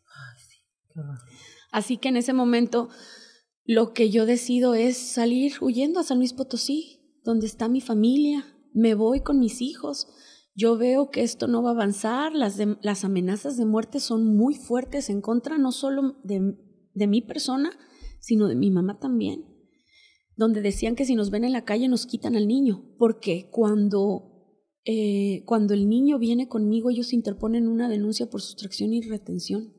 Imagínate que la misma fiscalía que ha entregado a mi hijo le toma la denuncia y no solo eso, cuando yo semanas atrás había puesto la denuncia, no me otorgaron la alerta Amber. Y a él se la dan de inmediato. Y esto es algo que sigue ocurriendo hasta la fecha. Llega un agresor, acusa falsamente a una mamá, inmediatamente le dan la alerta Amber. Llega una mujer, acusa con fundamento jurídico a un agresor y te la van a hacer cansada. Debería de ser al revés, ¿no? Y en teoría todo mundo dice que es al revés y que a las mujeres se les dan muchos buenos tratos y por la ley de las mujeres de acceso a una, libre, a una vida libre de violencia, que por eso está ocurriendo, pero todo es teórico. En hechos y en la realidad es todo lo contrario. Estamos ante un sistema patriarcal, machista y violento y agresivo con las mujeres y las infancias en extremo. No nada más violento, en extremo. Así que en ese momento cuando yo me voy a San Luis Potosí, llevamos a mi hijo a Fiscalía de San Luis Potosí para ponernos a disposición y les informamos que hay una denuncia por sustracción y retención y una alerta Amber. Y ellos nos dicen, no ha llegado nada. Obviamente el agresor, con el despacho de abogados que tiene, que son sumamente agresivas, la mayoría abogadas, pues lanzan la alerta a nivel nacional, a mi hijo le lo mandan este llamar y le aplican un peritaje con estas evaluaciones que yo desconocía. Lo ponen primero con una persona a que le explique qué es lo que va a suceder, dividen los horarios y los días, le dicen que puede estar con una persona de su confianza, jamás se les hacen preguntas revictimizantes ni inducidas ni dirigidas. Eh, son personas que tienen especialidad en estos temas, no es cualquier psicólogo o psicóloga que solo tengan la carrera y algo de experiencia tienen que ser peritos en la materia de derechos humanos y de infancias. Y lo que hicieron en San Luis estuvo impresionante. El peritaje arroja en la declaración de mi hijo, mi papá me pidió que dijera que mi mamá me pegaba, pero esto no es verdad. Y me llevó a la Fiscalía de Quintana Roo a declarar esto. Entonces yo, ingenuamente pienso que con este peritaje, mientras la, denuncia en mi contra por violencia familiar sigue avanzando, y en todo Quintana Roo y en todo Playa del, Carmen yo soy como la madre más violenta, como una criminal, estando en San Luis Potosí, estoy en estas audiencias, yo le digo al juez, su señoría, ya hay un peritaje que dice que su papá le pidió que dijera que yo le pegaba y que no es verdad. Y me dice mi defensor público de Quintana Roo por chat, te dije que te callaras. Y el juez me interrumpe. Yo confiaba en mi defensor. Hoy está denunciado penalmente por negligencia en el cargo de la función. Yo le entregué ese peritaje, le entregué reporte de calificaciones de mi hijo, que por cierto, después de la pandemia, yo inscribí a mi hijo a una escuela pública que no está en el estado de Quintana Roo y tiene sus calificaciones de segundo y tercer grado con sello digital de la SEP, pero es a nivel nacional. Lo que hicieron aquí su despacho de abogadas es pedir constancia a la Secretaría de Educación de Quintana Roo y Quintana Roo responde, no tenemos registro. Con ese documento se han ido a lo largo de todas las instancias en Quintana Roo a decir que yo los tenía encerrados en casa, que no les daba educación, que... y se ponen a decir una sarta de mentiras y tergiversación impresionante, no lo puedes creer, estás en las audiencias y dices, ¿de verdad? O sea, no solamente lo dicen, se creen sus propias mentiras. Yo entrego a mi defensor público las pruebas de mi inocencia, el peritaje que arroja que el papá obligó a mi hijo a declarar en mi contra. Entrego las calificaciones de la SEP para comprobar que mi hijo sí estudiaba de manera virtual y también posteriormente le entrego un reporte de la terapeuta de mi hijo. La psicoterapeuta de mi hijo está aquí en Playa del Carmen. Es la más recomendada en terapia de niñas, niños y adolescentes. Y ella le brindaba terapia a distancia a mi hijo. Hace un reporte al final de todo lo que ella percibió a lo largo de nueve meses. Y ella como terapeuta de mi hijo también ha sido llamada a audiencias, solamente que todas esas audiencias que han querido llevar a cabo han estado fuera del derecho. Entonces, lo que ocurre aquí es que se entregan estas pruebas donde evidentemente se explica que es violencia vicaria sin que el término todavía estuviera en la ley, porque estamos apenas en el año 2020 a 2021, incluso en el año 2022 pero este defensor público me deja en estado de indefensión. Su lema era que comprueben su dicho. Eso era lo que él decía. Yo decía, no me puedo yo esperar a que ellos comprueben su dicho cuando yo necesito salir de esta vida judicializada. El juez me obliga a regresar a Quintana Roo con medidas cautelares excesivas. No puedo salir de Playa del Carmen y firmo dos veces al mes. Cuando yo voy a firmar a seguridad pública le pregunto a la gente, ¿y tú por qué delito firmas? este, delitos a la salud, me encontraron con droga. Entonces, para los jueces, las madres estamos al mismo nivel de criminales que todos ellos. Que también es impresionante cómo las medidas cautelares extremas te van drenando la vida en todos los aspectos. Si yo los días 15 y 30 de cada mes sí o sí tengo que estar en seguridad pública, son dos días perdidos que tengo para trabajar en ese momento. Dos días que no puedo hacer absolutamente nada más y que si tengo audiencias me tengo que partir en mil pedazos. A las audiencias no puedes faltar. No importa si tienes trabajo o no, si tu hijo se enferma o no, tú tienes que asistir, porque si no, te ponen medidas de apremio, que son multas, o te pueden hasta girar orden de aprehensión si no te presentas. Entonces tú tienes que vivir para los jueces, sin perspectiva de género. Cuando nosotros nos habíamos ido de Quintana Roo, hubo un juez, Dios lo perdone y lo ayude cuando le llegue 70 veces 7 lo que le va a llegar, porque esto es así. Él es el juez que destruyó a mi familia. Yo ya había recuperado a Matías. Yo ya había demostrado mi inocencia. Y este juez, el 15 de diciembre del año 2020, le otorga un depósito judicial al señor. El juez Martín Alberto Cetina Zavala es el causante de que hoy mi hijo no esté conmigo. Él rompió a mi familia. Yo ya había recuperado a Matías. Bien o mal, con toda la violencia mediática y las amenazas de muerte, ya mi hijo estaba conmigo. Pero gracias a ese juez que ayudó a un agresor que nunca volteó a ver si había denuncias en contra del agresor, por cierto, la carpeta se perdió. entre comillas. Nunca la encontraron. La gran ventaja es que yo le tomé fotografía a la declaración y tenía el número de averiguación previa. Entonces, aun si la carpeta físicamente se extravía, existe un número de averiguación previa que sí está en el sistema de un modo u otro y en archivos y tenía yo la copia de la denuncia interpuesta en fiscalía en el año 2013. No puedes decir como fiscal que no existe ese hecho si te estoy dando la copia de la declaración. La fiscal avanza la acusación en mi contra sin darse, sin querer hacer las cosas conforme a derecho, sin darse cuenta del grave daño que está causando. Y esta fiscal, Rocío del Carmen Paxtián Cosme, sigue con la denuncia en mi contra a pesar de tener la copia. Todavía cuando vengo de San Luis y regreso por el tema de las medidas cautelares, pensando que trayendo ese peritaje de mi hijo donde declara que su papá le pidió que dijera que yo le pegaba, pero que esto no es verdad, pensando que al entregárselo a la fiscal todo va a parar. De verdad, la ingenuidad que tenemos, aunque no lo parezca, sí es muchísima. Yo pienso que esto va a frenarse. Cuando se lo muestro, agarra a esta fiscal el documento, lo ojea. Pues no, señora, esto pues yo nunca lo, lo había visto. Bueno, pues se lo estoy dando ahora. Pues es que yo ya no puedo hacer nada. Así.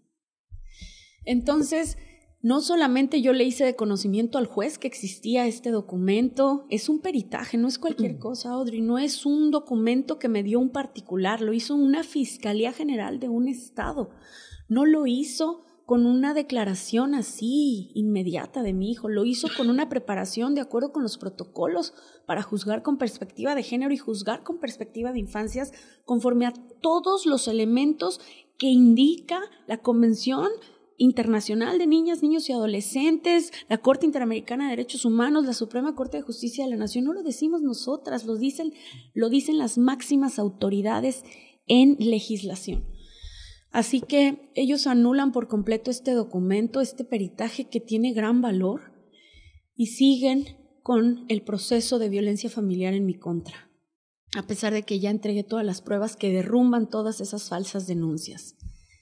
Em, es muy triste ver porque yo tenía mucha admiración por los jueces y las juezas cuando los veía con toga. Hoy siento mucha pena por ellos y por ellas porque viven en una vieja escuela, no juzgan con perspectiva de género, no juzgan con perspectiva de infancia, son terriblemente manipulados por la tergiversación de abogadas y de abogados que tuercen la información Incluso en la misma audiencia, horas atrás han dicho una cosa, luego lo cambian. Entiendo que el tema de derecho es así, que estratégicamente hablando, por cuestiones legal, tienes que presentar la información de diversas formas.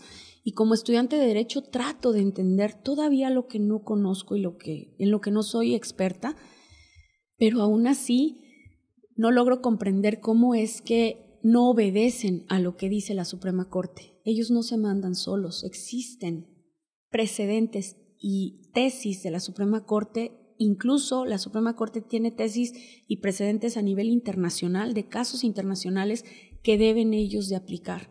Tanarro, eh, la denuncia de violencia familiar en mi contra avanzó muy rápidamente, es una falsa denuncia y el juez penal, David Montoya Absalón, para otorgarme la suspensión condicional del proceso, que yo no quería para empezar a solicitarla porque es como declararte culpable. Yo le decía a mi defensor público, ¿por qué me voy a declarar culpable de algo que yo no cometí? Entonces te ponen a hacer varias cosas que el juez pide, como no portar armas, hacer servicio social, llevar terapia. Yo decía, todo lo cumplo. Y yo justamente dije, no, el agresor no va a querer que yo acceda a esto, porque esto suspende toda la acción en mi contra y la, el proceso de violencia familiar con el cual me quiere encarcelar y no va a querer sobre todo porque él sabe que yo soy mujer de disciplina y orden. Va a saber que yo voy a cumplir con todo. El servicio social siempre es algo que a lo largo de mi vida he hecho. Sí o sí es parte de brindar a los demás lo mucho que has recibido. Así que me lo niegan y pide que se den las convivencias en línea. Entonces mi hijo no quería hablar con su papá, se negaba y yo le rogaba que por favor se conectara. Incluso lo dice en las videollamadas, que gracias a Dios están grabadas, y dice, mi mamá me ruega y me suplica que me conecte. porque si no me conecto, o sea, el juez es el que lo pidió. Y el niño le decía, ya me quiero ir a mi casa con mi mamá, ya me quiero ir con mi mamá, mi hijo lo dejé en San Luis Potosí, porque estaba esta orden de este juez que le había dado el depósito judicial. Yo sabía que trayéndolo a Quintana Roo me iban a volver a rodear la casa porque llegaron cinco patrullas, como 15 elementos de la policía, actuarias, de a dos, de tres, como si yo fuera una criminal de alto impacto, para ir por mi hijo. Entonces mi hijo pues ya estaba en San Luis, yo estaba aquí firmando mis medidas cautelares cada 15 días y todo ese año hice lo que pude con los recursos que tuve como mamá.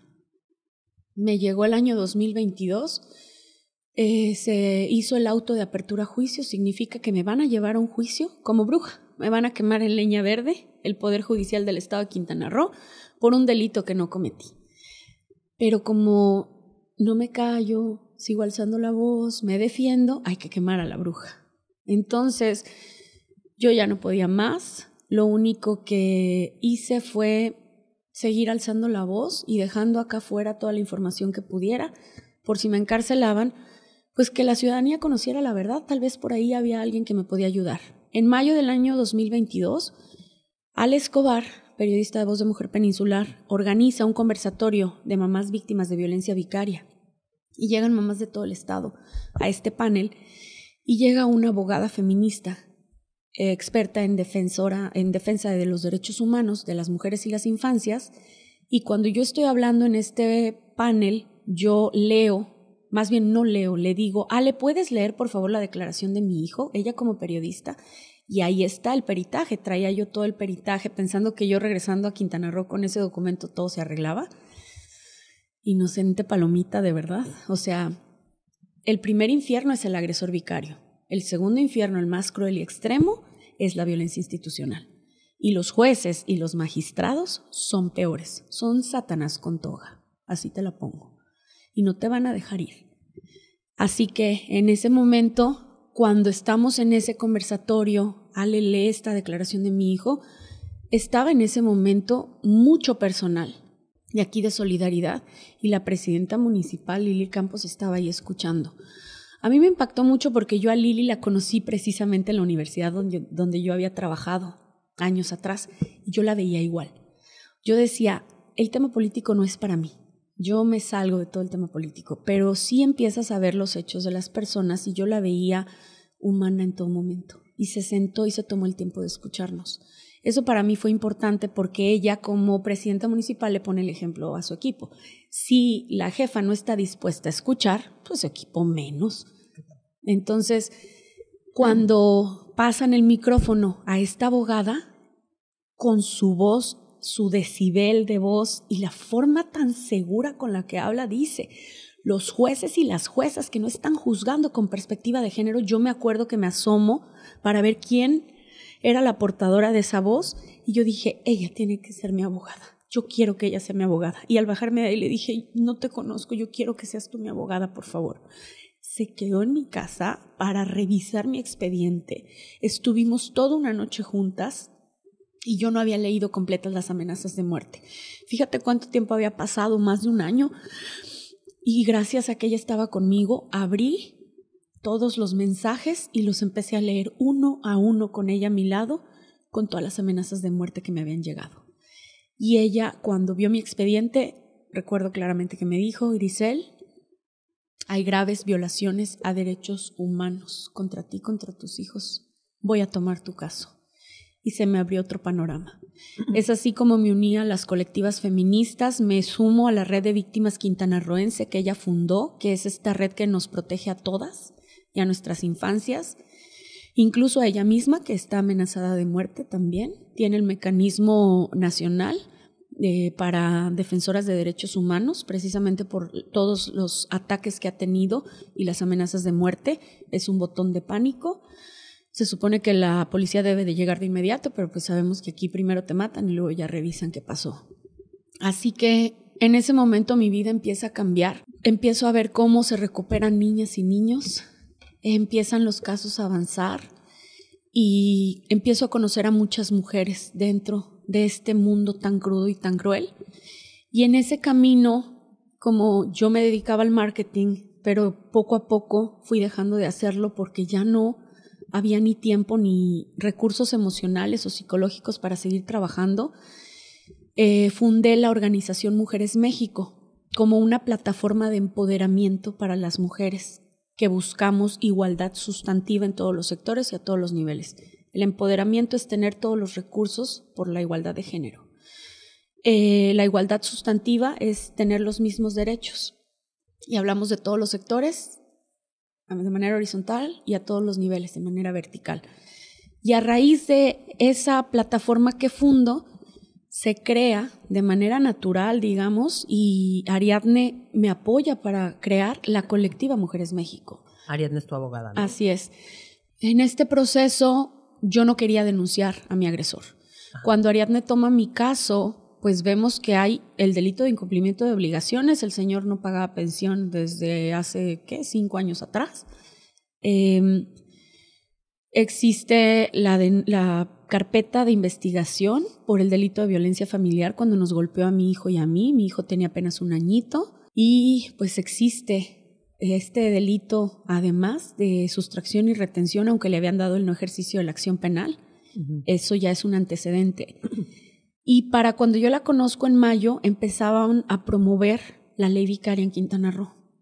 Tuvimos el apoyo de la entonces diputada Kira Iris, que tuvo mucha empatía yo me acuerdo que estando en su despacho le decía, Kira, ¿por qué nos estás ayudando? O sea, ¿qué es, qué, qué, qué hay dentro de ti? Porque mucha gente te ayuda por cuestión política, pero tú lo percibes como mamá. Y ella me decía, es que las veo. O sea, ella podía ver nuestro dolor. Sin, sí, sin estas mujeres no estaría yo aquí contándote esto, si no se hubieran sumado los esfuerzos, el trabajo en equipo, yo no pude ir al Congreso del Estado a defender la ley vicaria, pero digitalmente ahí estuve. Estuve sentada las horas que duraron los dictámenes para la aprobación de la ley vicaria. Tanto Kira como Ariadne, como todas las mamás que fueron las psicólogas, defendieron con uñas y dientes esa ley para que se aprobara como acción afirmativa. Una acción afirmativa es todo aquello que combate la violencia de género, la violencia en contra de las mujeres. El Estado mexicano, como Estado de Derecho, tiene alerta de género por la cantidad de feminicidios y de violencia contra las mujeres. El Estado de Quintana Roo y Solidaridad del municipio también lo tienen. Para que tú puedas combatir todo eso, tienes que llevar a cabo programas y mucho trabajo para tener acciones afirmativas. Aquí la persona que más aciertos ha tenido, pues ha sido nuestra presidenta municipal con el tema del Instituto de las Mujeres y de los puntos violeta. Los puntos violeta no es un botón como lo hay en Cancún, donde presionas y le hablas a la policía. No, el punto violeta tiene siempre una abogada y una psicóloga. Y atienden a las mujeres con estas carpetas de inicio. Lenny Howe es maravillosa, o sea, el trabajo que ha hecho es impresionante y ahí es donde yo encontré a mi psicóloga que a la fecha me brinda mi terapia. Ya tengo, yo voy para dos años con terapia gracias a mi psicóloga del Instituto de las Mujeres Municipal. Es que también sigo aquí, o sea, todas las mujeres que me han rodado, rodeado y también hombres aliados, he logrado mantenerme viva porque yo ya no debería de estar aquí, Audrey, yo ya estaría muerta si no fuera por toda esta red que me ha apoyado y me ha sostenido a lo largo de toda esta violencia. Cuando se aprueba la ley vicaria en Quintana Roo, lamentablemente el Congreso la mal aprobó. Nunca fue la intención y la, ahí están los dictámenes, nada más que a la gente le gusta repetir lo que escucha como loro sin leer. Si tú lees el dictamen te vas a dar cuenta que la ley vicaria de Quintana Roo está magistralmente hecha. Esta fue una iniciativa de Kira cuando era diputada. Y cuando fueron Ariadne, con todas las mamás, con las psicólogas a defender esta ley, explicaron ampliamente por qué debía ser una acción afirmativa. Es decir, es una ley que va dentro de la ley general de la eliminación de la violencia contra las mujeres, de acceso a las mujeres, de las mujeres a una vida libre de violencia, y ellos la aprueban para hombres y mujeres. Eso es terrible, porque en un Estado patriarcal que siempre le va a dar preferencia al hombre y que la mayoría, los que son agresores, no van a renunciar a esos derechos y los aliados sí, pues te vas a encontrar con bien poquitos aliados y la mayoría como agresores que van a utilizar todos esos privilegios a su favor. Así que esta ley vicaria se mal aprueba por el Congreso para hombres y mujeres. Fue tristísimo. Incluso tuvimos que soportar y lo seguimos soportando. Las mamás de Quintana Roo no solamente estamos sufriendo esa misma violencia que sufren en otros estados de este país, sino también que las mismas colectivas feministas en su momento sacaron comunicados, expulsaron a Ariadne de una red que ella fue cofundadora. Eh, hicieron una serie de comunicados en donde a nosotras nos anularon todo el esfuerzo como mamás y eso no fue nada sororo. Entonces, he aprendido también que en este mundo del feminismo no le debo sororidad a la mujer que no la tuvo conmigo, pero ahí están otras colectivas para que la apoyen. Le hace mis agresoras, le hace todas las personas que han ayudado al agresor, me explico, porque tarde o temprano el narcisista va a terminar dañando sí o sí. Y cuando esas mujeres que están cerca de él sean afectadas por el agresor, ¿quiénes crees que van a ayudarlas? Las colectivas feministas que tanto repudiaron y que tanto criticaron y que tanto dijeron feminazis, pues son las que van a estar ahí, son las que van a pronunciar el nombre de tu muerta, son las que van a acompañarte en fiscalía, son las que van a pintar un mural con el rostro de esa mujer que desaparecieron de manera forzada, que maltrataron, que mutilaron, que violaron. Esto es así, a lo largo del tiempo. Por eso es que como mujeres tenemos que aprender del feminismo, estemos o no en esa corriente.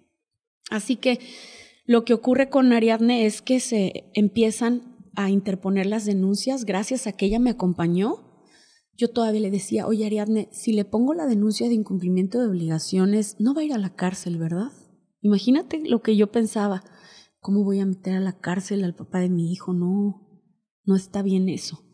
Entonces Ariadne para darme el consuelo me decía, mira, no eres tú la que va a tomar esa decisión, lo va a hacer un juez y todo lo va a basar en esto, como para entender que no cargara yo con una responsabilidad que no me corresponde.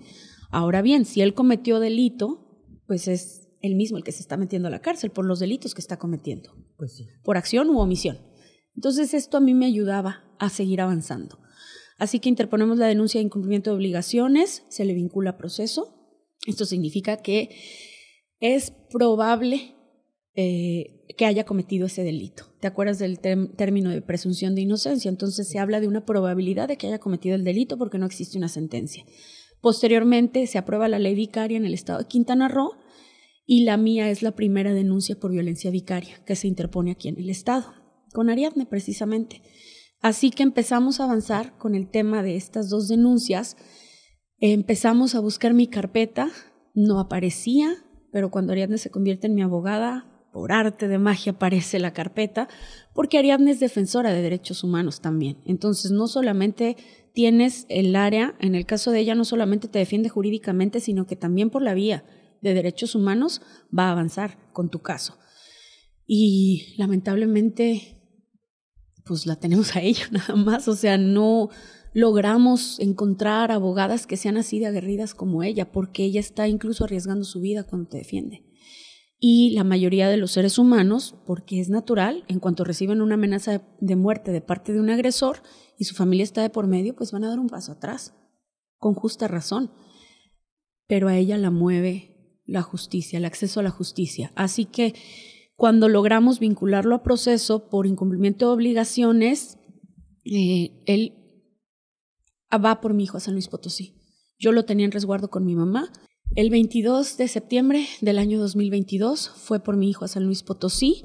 Yo estaba aquí en Playa del Carmen porque no podía salir de la ciudad y yo estaba a punto de dar una capacitación en Canaco frente a 42 personas.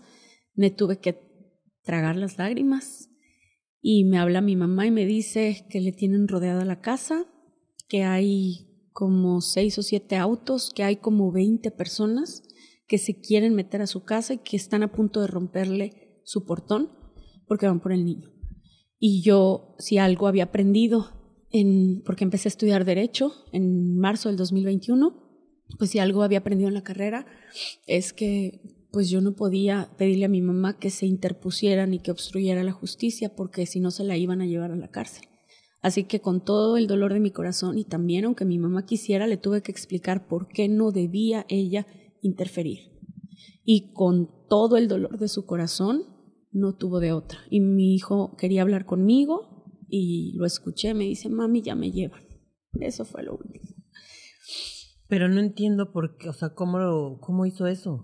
Porque el juez, ¿te acuerdas? El Martín Alberto Cetina Zavala, que le dio el resguardo solo para saber dónde vivía el niño. No le dio un depósito judicial para que él tuviera los cuidados, pero era solo para saber dónde vivía el niño.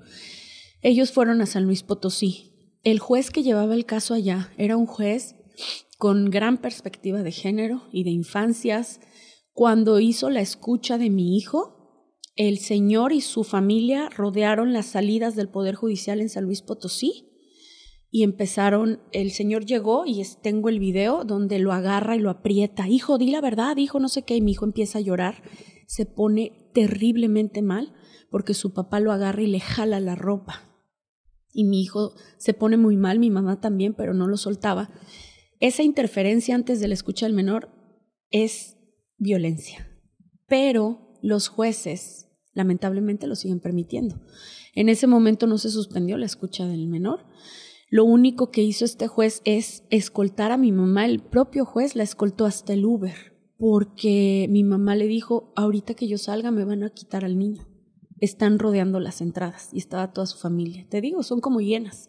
Entonces, se juntan, juntan dinero. Todo el dinero que no pagó de pensión alimenticia no es ni el 1% de lo que ha invertido en todo el proceso legal en mi contra. Ellos son capaces de conseguir todo con tal de hundirte, porque su fin último es torturarte y destruirte. Y si pueden, lograr que te suicides, para no tocarte pero matarte. Y cuando tienen que pagar pensión alimenticia no tienen dinero, se encogen de hombros y dicen no tengo trabajo. Así que en ese momento, pues lo que ocurre es que cambian al juez y el nuevo que llegó, de lo peor. Simplemente habíamos metido otro escrito para que se volviera a hacer la escucha del niño con este nuevo juez.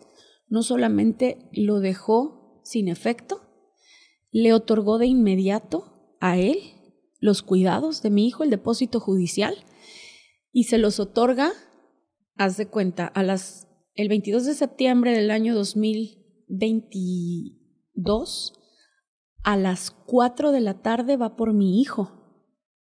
Y el documento, ellos lo emiten ese mismo día a las 5.49 de la tarde, una cosa así, y a mí me notifican al día siguiente a las 9.20 de la mañana. O sea, yo estuve a ciegas, mi mamá también, mi abogado de San Luis también. Y esto es así.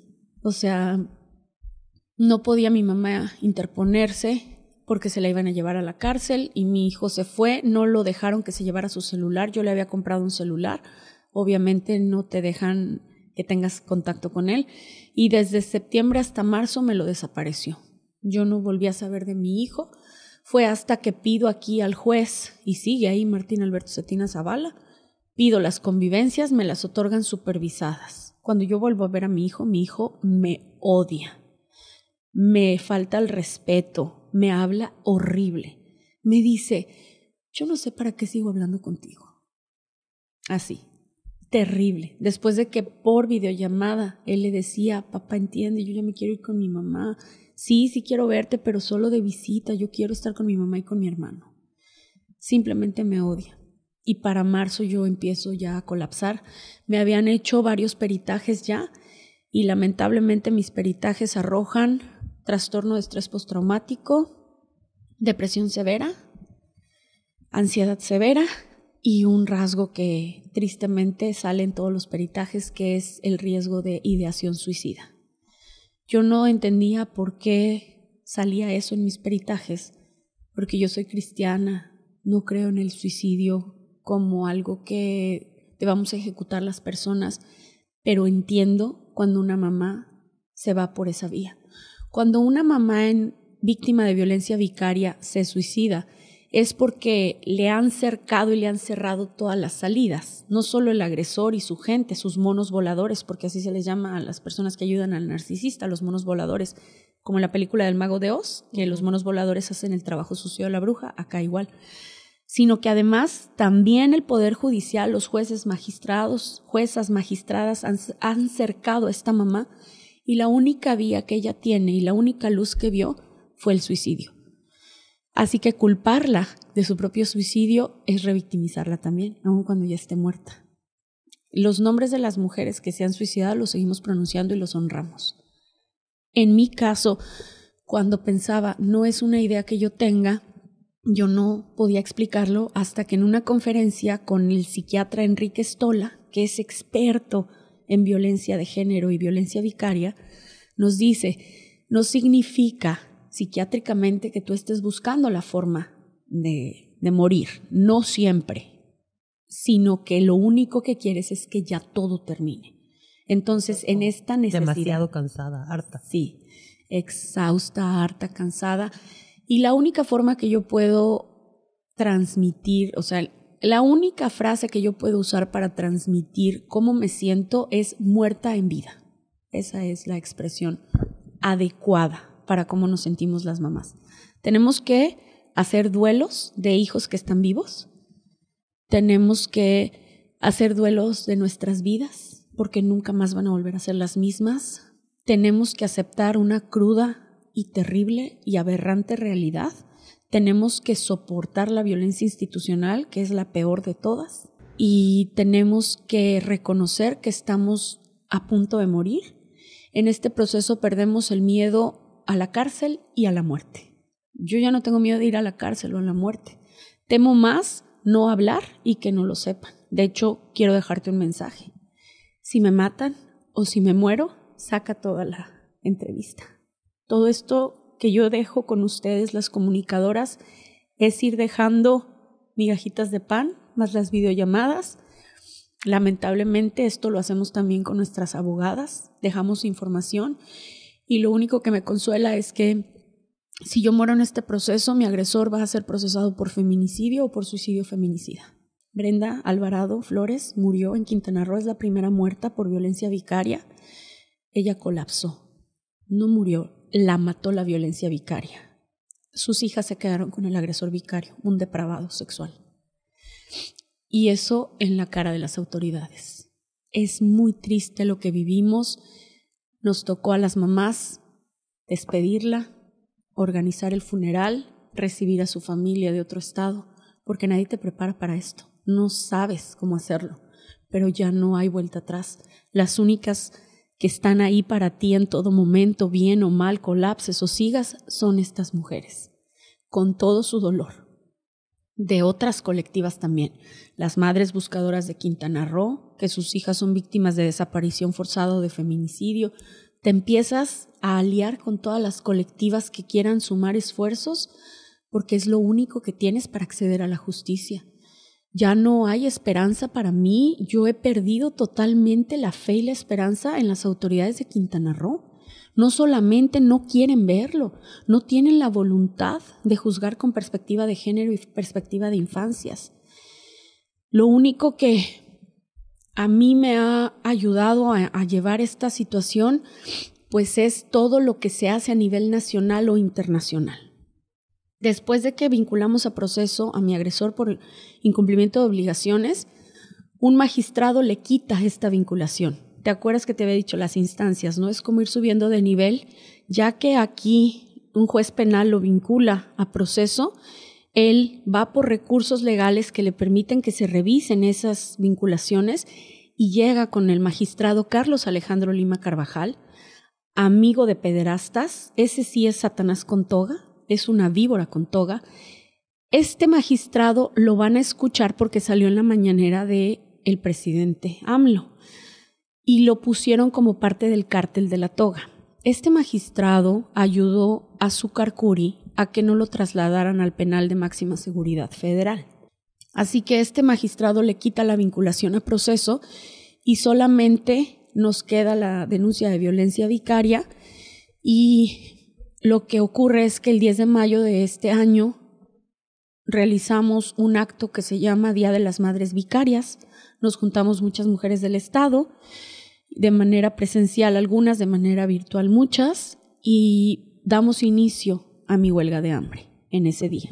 Duró ocho días y se vinculó a proceso a mi agresor vicario por el delito de por su probable participación en el delito de violencia vicaria.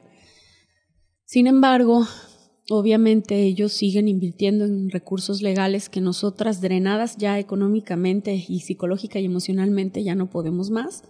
Bueno, él logró tener acceso nuevamente a este magistrado que le quita la vinculación a proceso parcialmente de violencia vicaria.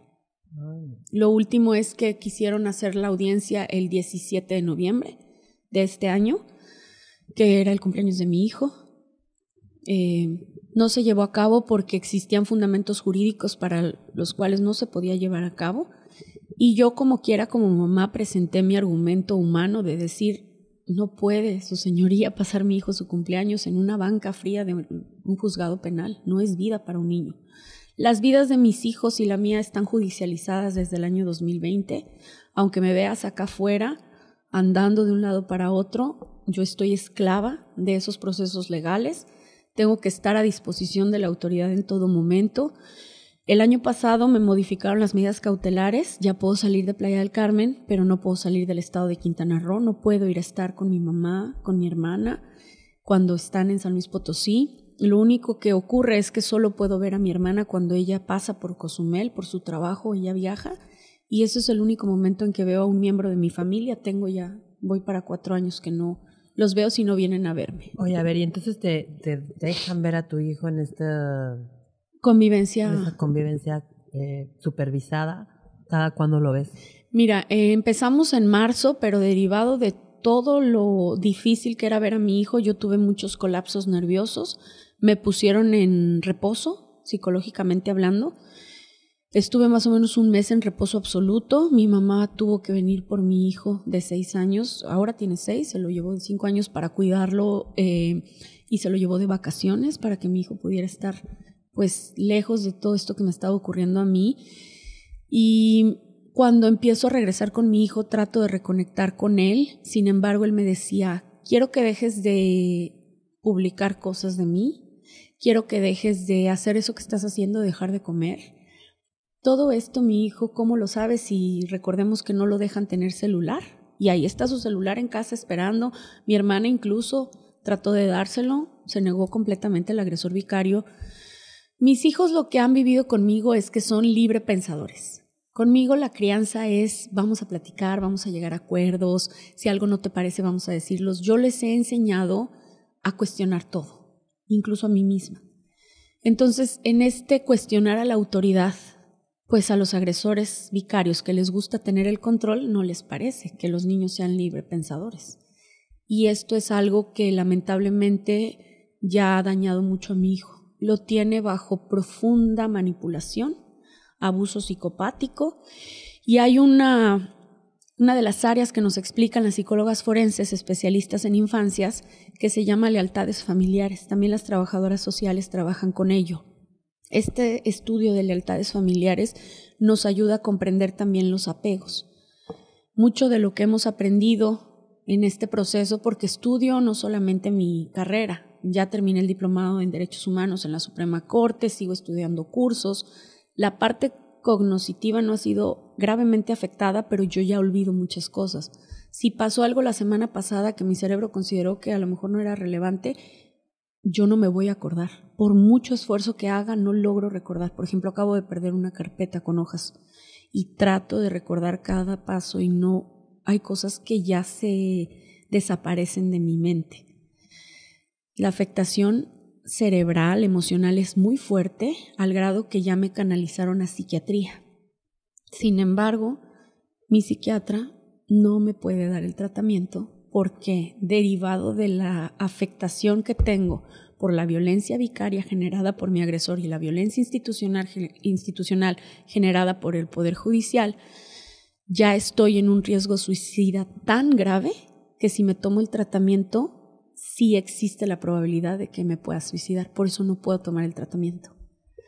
Y tampoco puedo estar libremente con mi hijo porque cuando retomamos estas convivencias fue más o menos por ahí de abril o mayo y todavía eran muy difíciles y mi hijo se negaba a convivir, me rechazaba, me faltaba el respeto y fueron cuestiones muy duras y muy difíciles. Ver que tu propio hijo, a quien criaste durante nueve años, que defendiste, de lo mismo que su papá le hacía, que lo dejaba plantado, que no le pagaba pensión, que lo golpeó cuando era un bebé, ver que ahora está completamente enfocado en agradar a su progenitor es muy triste y es muy duro.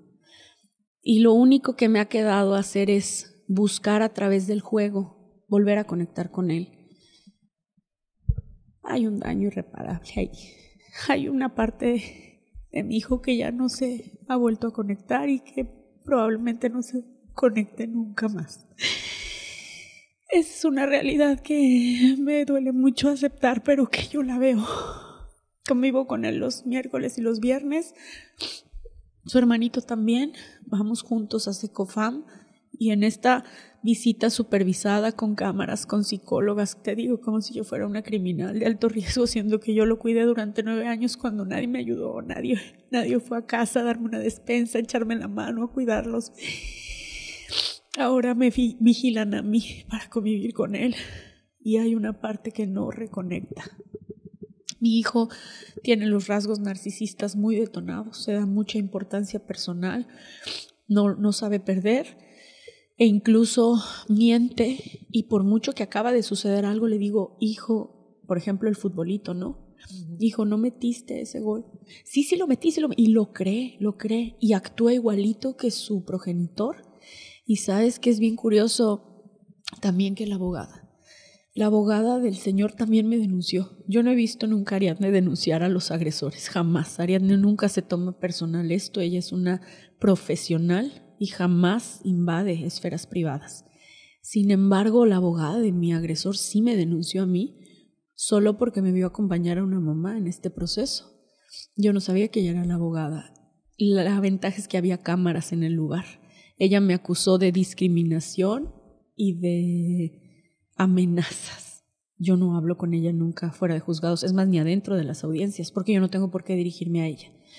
En este proceso me dan a mí el no ejercicio de la acción penal, no hay delito que perseguir, y la evalúan y psicológicamente arroja que es narcisista.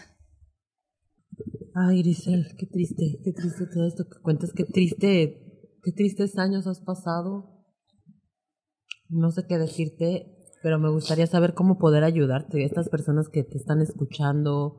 Yo, ¿qué podemos hacer por ti? ¿Cómo podemos ayudarte? Mira, en el primer sentido, yo ya no tengo trabajo, ya no tengo ingresos, me es muy difícil concentrarme en cuestión laboral. Me dedico 100% a mi hijo Carlo y a mi hijo Matías cuando voy a estas convivencias cada convivencia, o sea, cada miércoles y viernes mi corazón está en un hilo porque no sé si va a querer convivir o no, no sé si su agresor lo va a dejar convivir. Así que mi salud mental está muy afectada y lo que voy a empezar a hacer, que yo siempre fui una mujer independiente, emprendedora, incluso en pandemia buscaba ver cómo sacar dinero para poder cuidar a mis hijos, darles de comer, pues voy a empezar a, a pedir donativos. Es la caridad de la gente, donativos en especie y donativos en dinero, porque ahora lo que ocurre es que la Fiscalía General del Estado de Quintana Roo, después de hacer un análisis de contexto con criminólogas y criminólogos, psicólogas, psicólogos, trabajadores y trabajadoras sociales, determinó que quien ejerció violencia familiar en realidad fue mi agresor. Además, con todas las pruebas que hemos entregado a lo largo de este tiempo y gracias al litigio estratégico mediático de Ariadne, hemos logrado comprobar mi inocencia. La Fiscalía se desistió de la acción penal en mi contra. La Fiscalía dos veces solicitó al Tribunal de Jueces Penales, ya no persigo a esta mujer. Ya tengo plena seguridad de que ella no cometió el delito de violencia familiar. No tengo nada de qué acusarla pero el juez no me liberó. El problema está en juzgados penales, con jueces terriblemente agresivos, con jueces sin perspectiva de género, sin perspectiva de infancias, que pienso que tal vez le llega la mayoría de edad a mi hijo y tal vez no lo recuperemos. Sin embargo, acaba de ocurrir algo. Hace ayer, antier, se aprobó ya la ley vicaria a nivel nacional. Esto a mí me dio mucha esperanza porque ya no es si quieres Poder Judicial del Estado de Quintana Roo aplicar la ley vicaria, se tiene que homologar con la ley a nivel nacional y a mí me da una nueva esperanza. No es opcional para los jueces estatales aplicarlo, es a nivel nacional.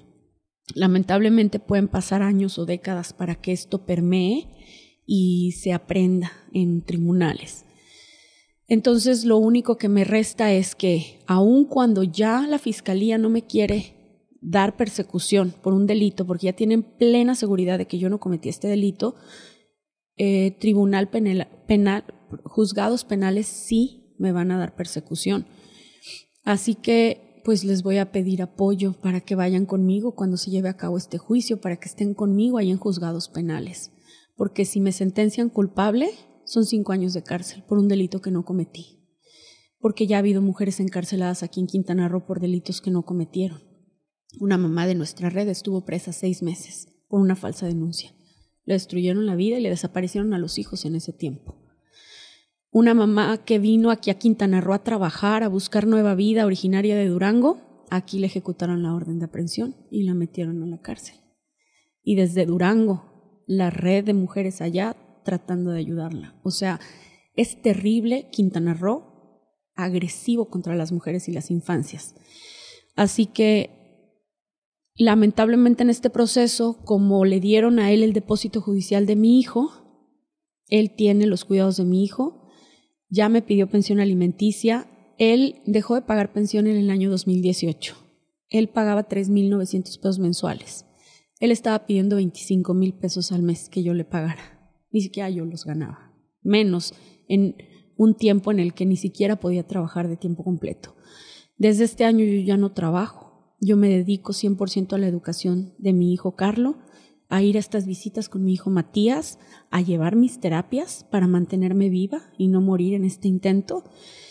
Y mi hermana Julieta es la que me está financiando todo esto. Yo creo que yo ya le debo más de medio millón de pesos a mi hermana, que no me está cobrando además, porque si no fuera por ella, no estaríamos aquí mis hijos y yo. Y pues ya es demasiado lo que han hecho por mí, mi mamá y mi hermana.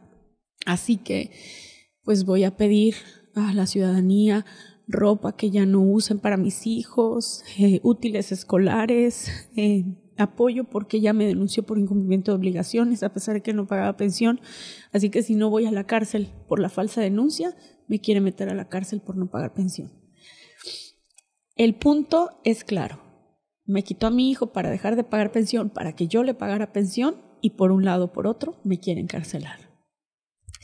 Dice Sonia Bacaro, que es la que acuñó el término de violencia vicaria, que se constituye este delito cuando existe la intención de dañar a la madre.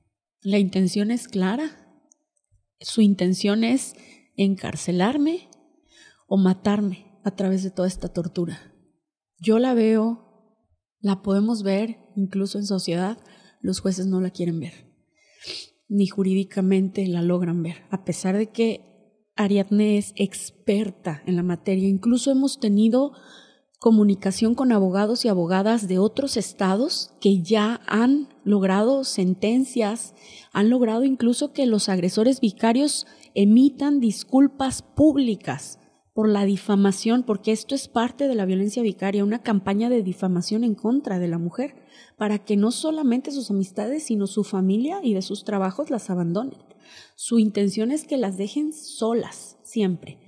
Hay agresores vicarios que se han denunciado públicamente porque lo ha pedido la autoridad y han visto la ley vicaria y han visto el trabajo de mis expedientes y han dicho por mucho menos de lo que está ahí en esos expedientes ya hay agresores vicarios en la cárcel. ¿Qué pasa en Quintana Roo? Se pidió prisión preventiva justificada para mi agresor, el juez se negó. El juez que lo vinculó a proceso por violencia vicaria dijo, si por mí fuera, en este momento el niño debería de irse a la Procuraduría, porque es evidente que está manipulado. Este niño, todavía dijo el juez, para que no se escuche tan mal la manipulación, vamos a llamarle asesoramiento. No es si quiere o no el juez. El término manipulación es científico, basado en las experiencias de psicólogas y psicólogos forenses. Es el término que se utiliza, es el término claro y temen usarlo porque no vayan a afectar a un agresor. Así que voy a pedir apoyos que estén conmigo en el juicio y próximamente vamos a hacer una actividad también ahí en los juzgados. Así como en junio o julio hicimos eh, el mega tendedero de deudores alimentarios, llevamos una piñata, rompimos la piñata, hicimos una actividad allá afuera para visualizar, para visibilizar la violencia económica contra las mujeres y las infancias. Ahora lo haremos porque vienen épocas muy duras para las madres. Navidad, Año Nuevo, Día de Reyes, sin nuestros hijos. Esta va a ser la cuarta Navidad de mi hijo, que no pasa con nosotros, ya es su cuarto cumpleaños sin nosotros año nuevo tampoco. Y lo más reciente es que me negaron el depósito judicial de mi hijo. Después de tantos años de violencia, no solo de mi agresor, sino también de las autoridades, mis peritajes en juzgados familiares dicen que yo tengo muy buenos recursos para la crianza positiva, salgo muy bien evaluada como mamá, pero el agresor sale mejor evaluado que yo, porque a mí me dicen, sin embargo, la señora muestra poca tolerancia a la frustración porque demuestra en los peritajes que tiene, siente mucha afectación por la situación de su hijo. Ay, pues cómo no, o sea, qué tontería. Pero imagínate que dicen que yo tengo poca tolerancia a la frustración, o sea, es el rezo patriarcal. Tú no estás aguantando la violencia, o sea, la que estás mal eres tú, porque no estás soportando cuatro años de violencia. Así que con todo lo que implica el pedir ayuda lo voy a hacer porque si algo he aprendido es que el pedir ayuda puede salvar mi vida y voy a pedir apoyo para que no me lleven a la cárcel por incumplimiento de obligaciones. Lo que sea que logre juntar lo voy a ir a depositar para pagar algo de pensión. Yo no pago los gastos de mi hijo Carlos tampoco, los paga mi hermana, su educación, su entretenimiento, absolutamente todo ya ni siquiera me logro concentrar. Lo único que me ayuda es leer. Y cuando leo, eso es lo único que me, que me da cierta tranquilidad en medio de la tormenta. Entonces lo que hago es leer pues mis clases de derecho, este, escuchar también me ayuda mucho. Escucho las clases de derechos humanos y es lo único que me da un poco de esperanza.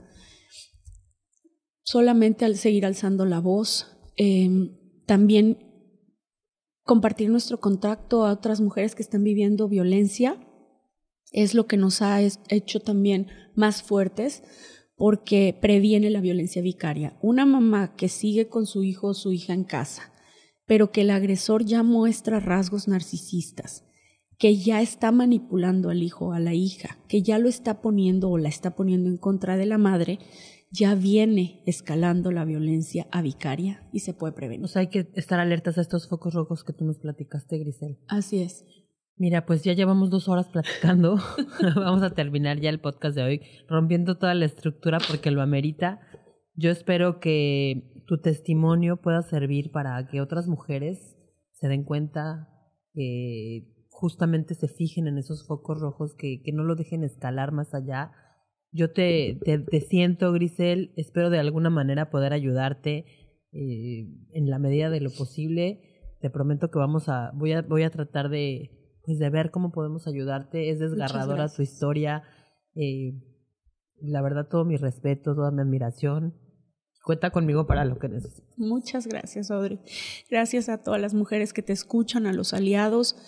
Solamente me gustaría transmitirles un último mensaje no juzgues a una mujer que está atravesando por una situación difícil. Lo primero que tenemos que hacer es autorreconocernos como víctimas, no nos estamos victimizando y algunas no hemos llegado a reconocernos como sobrevivientes. La sobrevivencia en la violencia significa que has sido resiliente y sigues aquí. Yo no he llegado a ese punto porque siento que ya no puedo más.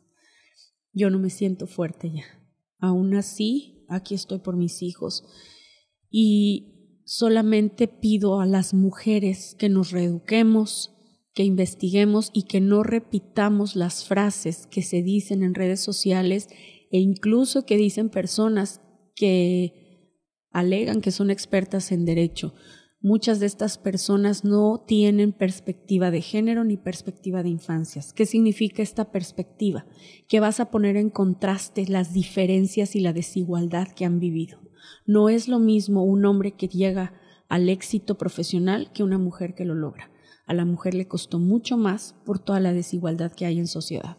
Y el hombre tuvo el apoyo tanto de la madre de sus hijos como de su familia.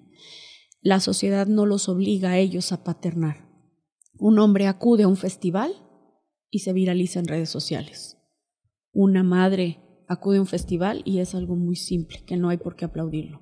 Entonces solamente invito a las mujeres, sobre todo a las madres, a que nos reeduquemos como sociedad y dejemos de opinar o de juzgar a una mujer que está pasando por una situación de violencia. Darle tu opinión no solicitada la puede lastimar más. Si no eres psicóloga experta con perspectiva de género, no emitas tu opinión. Pídele a Dios, a la vida, al universo, que nunca lo vivas tú en carne propia, porque a veces esa es la única diferencia entre comprender a la otra mujer o no entenderla. Puedes no comprenderla y aún así apoyarla, y no opinar al respecto ni juzgarla. Pero si un día la vida te pone en una situación difícil, es la primera mujer con la que vas a pedir ayuda, porque ella ya se conoce el camino y te va a ayudar. Muchas gracias, Grisel. Y gracias a quienes nos escucharon. Esperamos que, que, alguien por ahí que te esté escuchando te pueda ayudar de alguna manera. Pues nada, Grisel, gracias otra vez y cuenta conmigo para lo que necesites. Muchísimas gracias. Tiemblen el Estado, los cielos, las calles, que tiemblen los jueces y los judiciales. Hoy a las mujeres nos quitan la calma, nos sembraron miedo, nos crecieron alas. A cada minuto de cada semana nos roban amigas, nos matan hermanas, destrozan sus cuerpos, los desaparecen. No olvides sus nombres, por favor, señor presidente. Por todas las compas luchando en reforma, por todas las morras peleando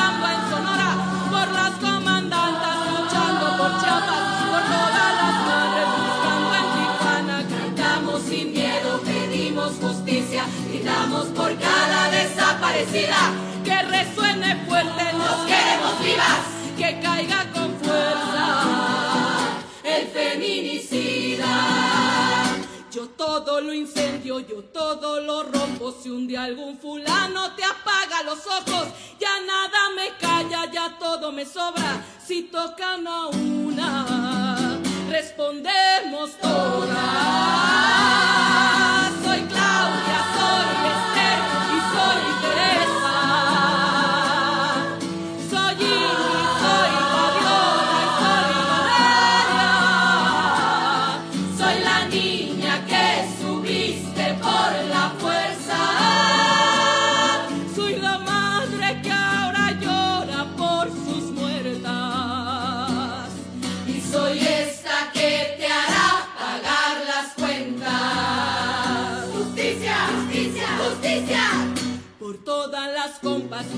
En reforma, por todas las morras peleando en Sonora, por las comandantas luchando por Chiapas, por todas las madres buscando en Tijuana. Cantamos sin miedo, pedimos justicia, gritamos por cada desaparecida. Que resuene fuerte, nos queremos vivas, que caiga con fuerza el feminicida. Que caiga con fuerza feminicida.